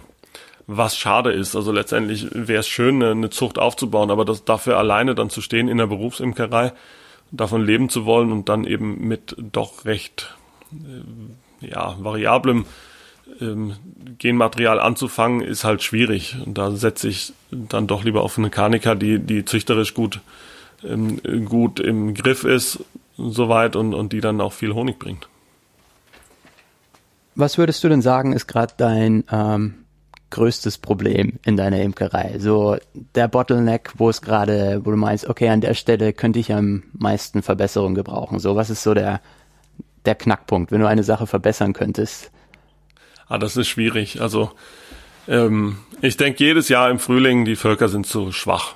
Ich schaff's nicht bis zur Himbeere. Die, die werden nicht mehr stark genug. Ich sollte, äh, fange dann an zu überlegen im Frühling, wie kann ich die, die Völker früher stark kriegen soll ich ähm, Ableger machen und die dann zum Einwintern vereinigen und fange dann an zu überlegen. Und letztendlich ist das Problem, dass ich zu viele Bienen habe. Jetzt habe ich die Völker explodieren plötzlich und dann äh, sind sie mehr als stark genug für die Himbeere. Ich krieg krieg dann mal auch ein Schwarmproblem. Also noch ist es kein richtiges Problem, aber eben, dass, dass ein Viertel der Völker oder ein Fünftel der Völker ähm, Näpfchen mit Eiern drin haben und das bedeutet Arbeit und da muss ich schröpfen. Und plötzlich stehe ich da mit zu vielen Bienen im Prinzip. Da habe ich das Auto voll mit, mit Bruttafeln. Bevor du gekommen bist, hatte ich knapp 60 Bruttafeln hinten im Auto und wusste nicht, wohin damit. Und ja, hört sich albern an, aber das wird ein Problem irgendwann, wenn man nicht mehr erweitern will oder kann. Und äh, ansonsten ist natürlich immer sind überall Probleme. Also ich meine, man hat zu wenig Platz, man, man hat zu viel Arbeit auf einem kurzen, in einem kurzen Zeitraum. Ähm, gerade das Schleudern vom Sommerhonig, während die Völker äh, noch theoretisch schwärmen können und man die Heidewanderung vorbereiten muss, ist ein Stressfaktor. Aber also da könnte man das eine nach dem anderen raussuchen. Das heißt, was Problem Logistik. Macht. Ja, Logistik. Logistik ist Logistik, immer, immer ein Zeit Problem. und ja. Manpower. Im Prinzip schon, ja. Okay. Ich glaube, dann sind wir einmal durch die Saison so durch. Ist noch irgendwas, was wir vergessen haben, was du noch erwähnen wolltest? Nee, also ich glaube, wir haben es soweit. Also das, ähm, ja, die Königinzucht äh, nimmt halt hier viel Zeit in Anspruch und ähm, das ist noch ein, ein Standbein auch, auf das ich setze, also dass ich dann Königin verkaufe, die wir hier für einen guten Preis auch loswerden. Also habt ihr wahrscheinlich schon gemerkt, der Honigpreis ist gut und äh, für Königinnen kriegen wir auch umgerechnet 75 Euro für eine reingepaarte Karnika. Und das läuft halt hier auf dem Hof nebenbei. Ja. Wobei man auch sagen muss, dass in Norwegen auch ein Bier in der Kneipe 10 Euro kostet. Eben, also das Geld geht auch schon wieder raus. Das ist nicht die Frage. Man wird es schon wieder los hier. Ja. Aber die Leute, also wenn, man, wenn ich erzähle, dass ich Berufsimker bin, also die Norweger fragen dann immer, ja, und wovon lebst du? Sie können sich das schon mal nicht vorstellen und äh, ich denke mal, die Leute da, die den Podcast jetzt auch hören in, in Deutschland und, und Österreich, das kann man sich auch nicht vorstellen, dass man in Norwegen ähm, ja, also wirklich Durchschnittserträge auch hat, von denen man leben kann. Also letztes Jahr hatte ich 72 Kilo äh, pro Volk und, und damit kommt man eben bei dem Honigpreis sehr gut über die Runden. Wir haben da Erträge, von denen andere Länder nur, nur träumen. Gerade hier im, im Osten Norwegens, wo das Klima stabil ist, das ähnelt wahrscheinlich, ich war jetzt noch nicht da, aber an, das erinnert an Kanada oder irgendwo in, im Norden ähm, der USA, wo dann die, die Honigerträge auch gut sind. Und hier kann man tatsächlich eine Imkerei aufbauen und davon leben. Mit 200 Völkern. Was ja. meinst du, wäre so das, die Minimumanzahl an Völker, die man bräuchte, um in Norwegen davon leben zu können? Also letztes Jahr hatte ich ähm, oder vorletztes Jahr hatte ich 100 Völker und davon kann man leben, wenn man das wirklich äh, intensiv betreibt, mit einer Königinzucht und noch Königin nebenbei verkauft, kann man von, äh, von 100 Völkern in einem Jahr, was nicht völlig schief läuft, kann man eine Familie ernähren. Ja. Königinnenzucht ist dein zweites Standbein. Ähm, das heißt, du machst Backfast, äh, Karniker, Braune hast du nicht mit drin und das ist auch schon mal Arbeit. Da muss man von der Logistik und der Planung her schon hinterher sein. Das habe ich jetzt schon gemerkt, die Tage. Ähm, Stände abfahren, Königin einsammeln, neu einsetzen. Das muss sich dann auch schon lohnen. Wie viel, wie viel Königinnen wirst du denn hier los? Gibt es hier eine Imkerszene, die groß genug ist, ähm, damit sich das lohnt, um so viele Königinnen zu produzieren?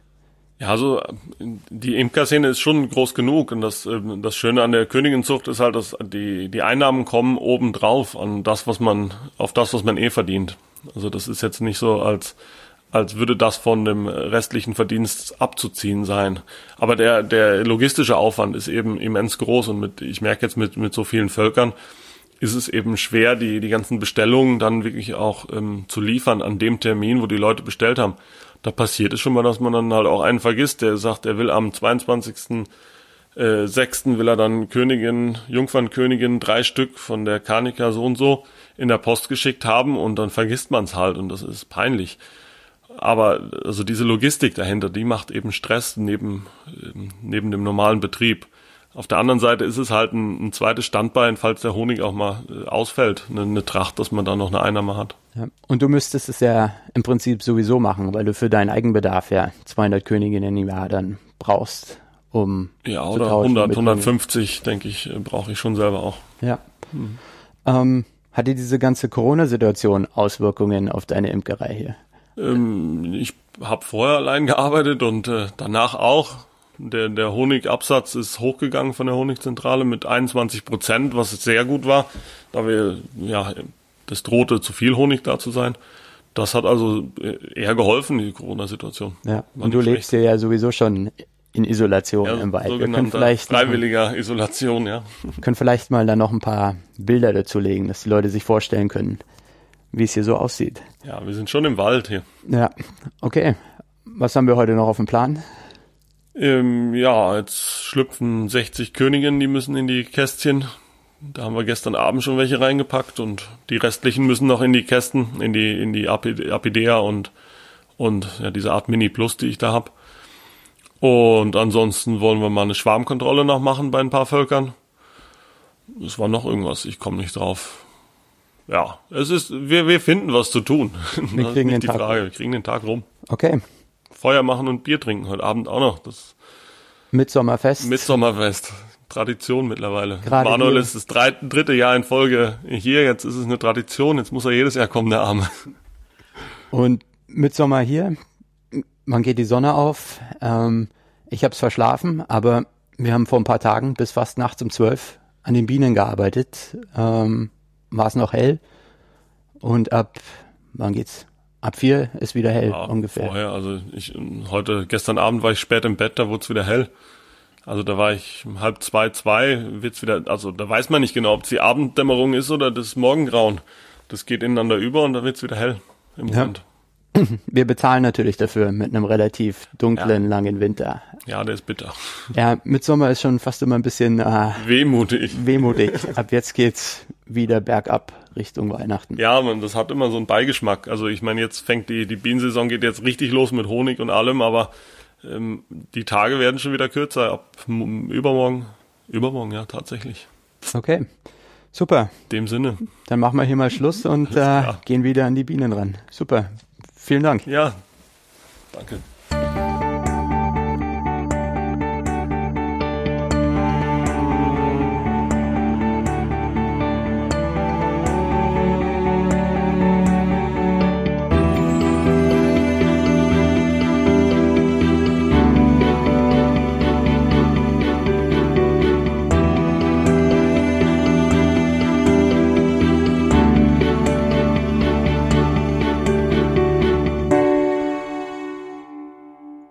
Ja, vielen Dank für diesen schönen Bericht, Manuel Hempel und Nikolas Pitan.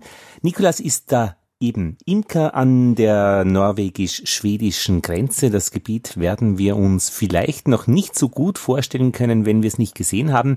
Und dazu hat Manuel auch Fotos übermittelt, die wir auf der Homepage bereithalten, der Bienengespräche www.bienenpodcast.at. Wenn ihr euch ein optisches Bild noch jetzt zu diesem akustischen Bericht gönnen wollt. Es ist großartig. Mitsommer, also das, was wir die Sommersonnenwende nennen. Ich hoffe, die Feier hat hingehaut, das Feuer und euch beiden hat das Bier geschmeckt. Äh, was kriegen denn die Kinder dort? Ja, Bärensaft wahrscheinlich. Ja, das wollte ich noch auch sagen. Ähm, auf Instagram könnt ihr die Fotos von Nikolas sehen. Der Username ist berli.bies. Berli, äh, kein Ä, sondern ein AE. Berli.bies. Und von Manuel Windfloy mit V, Windfloy Bies in Bergen in Norwegen. Wow. Was für Eindrücke. Jetzt habe ich dann nichts mehr zu sagen, außer dass ich heute eben äh, diese Eindrücke, diesen, dieses, dieses, diesen Korrespondentenbericht beim Laufen gehört habe. Ich bin im Regen gelaufen bei uns in Wien.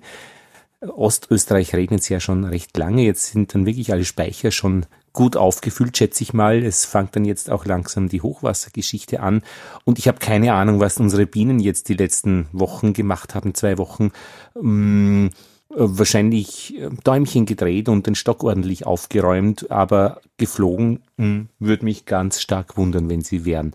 Also da werden wir sicher irgendwie noch was bei der Bienenernte ähm, davon hören, dass das vielleicht jetzt nicht so ganz berauschend war, aber ich bin immer froh, wenn es wirklich auch lange regnet, weil das ist ja eine ganz äh, bedeutsame Sache, äh, wenn es dann zu trocken wird, dass es dann in der Landwirtschaft nicht gut funktioniert. Apropos Landwirtschaft, da hätte ich ganz gerne, und da kocht gerade was für die Bienengespräche, ähm, ein Sommerprogramm geplant, weil äh, ich habe Kontakt geknüpft zur Saatbau Linz. Saatbau Linz, das dürfte so etwas genossenschaftlich organisiertes sein. Das Saatbau Linz macht die Samen für österreichische Bauern. Da gibt's wahrscheinlich Saatbau Kärnten auch und so weiter. Und in diese Systeme mal ein bisschen reinschauen. Die Saatbau, das, was Saaten für Bauern sind, für die Landwirtschaft, das würde mich sehr stark interessieren, auch persönlich interessieren. Das ist wieder so typisch, das sind wieder so typische Bienengespräche, wie sich halt die Bienen auch über vieles unterhalten aus diesem ökologischen, aus dieser Umwelt, aus diesem Landbereich, wo halt alle produzieren. Und wenn ihr Fragen habt an die Saatbau, dann würde mich das auch sehr interessieren. Die würde ich dann nämlich mitnehmen. Und ich bin ja gerade im Telefonieren und vielleicht kriegen wir da wirklich was zustande, auch in mehreren verschiedenen Facetten. Also schreibt mir bitte einfach Fragen zu Saat, zu Samen, zu Saatbau, zu Landwirtschaft und Saatbau. Nur her damit. Ich freue mich drauf an feedback.bienenpodcast.at und ich nehme die wirklich gerne mit, weil ich das als ein sehr spannendes Gebiet finde. Da gibt's ja auch so von weiter Sicht einige Vorstellungen, wie das abläuft. Und wir hören dann auch immer wieder Hybridsorten, wo dann die Bauern geknebelt und geknechtet werden, dass man die nicht mehr anpflanzen kann, dann, wenn man sie erntet. Vor- und Nachteile. Ich denke, wir machen das wie immer freundlich reinschauen in das System, Fragen mitbringen und uns einmal erzählen lassen von der anderen Seite und schon mit einem wachen Blick, würde ich einmal sagen, was das für Informationen sind. Und es sind ja auch, das habe ich jetzt wieder gesehen im Fernsehen bei uns am Schauplatz, die Interessensgruppen, die ihre Arbeit tun in den verschiedenen Bereichen, auch in der Imkerei und Interessensgruppe heißt miteinander in Verbindung sein, nicht nur sein Interesse da irgendwo im Parlament durchzudrücken, sondern auch voneinander gut zu wissen. Und das würde ich ganz gerne mit dieser Saatbau-Thematik, ja, äh, eröffnen, eine andere Interessensgruppe wieder einmal besser kennenzulernen. Ja, so. Das hätte ich ja nicht schöner sagen können. Ich drehe mich gerade um, der Hund schläft, der ist völlig fertig von diesem Ausflug heute. Wir waren da 25 Kilometer unterwegs im Regen, großartig. Es gibt kein schöneres Wetter, äh, kein schöneres Laufwetter als ein Regen, der nicht kalt ist und wo man einfach nass wird. Aber mein Gott, was soll's ja. Das war's. Äh, Lothar Bodingbauer verabschiedet sich mit diesen Mitsommer-Bienengesprächen 21. Juni 2020.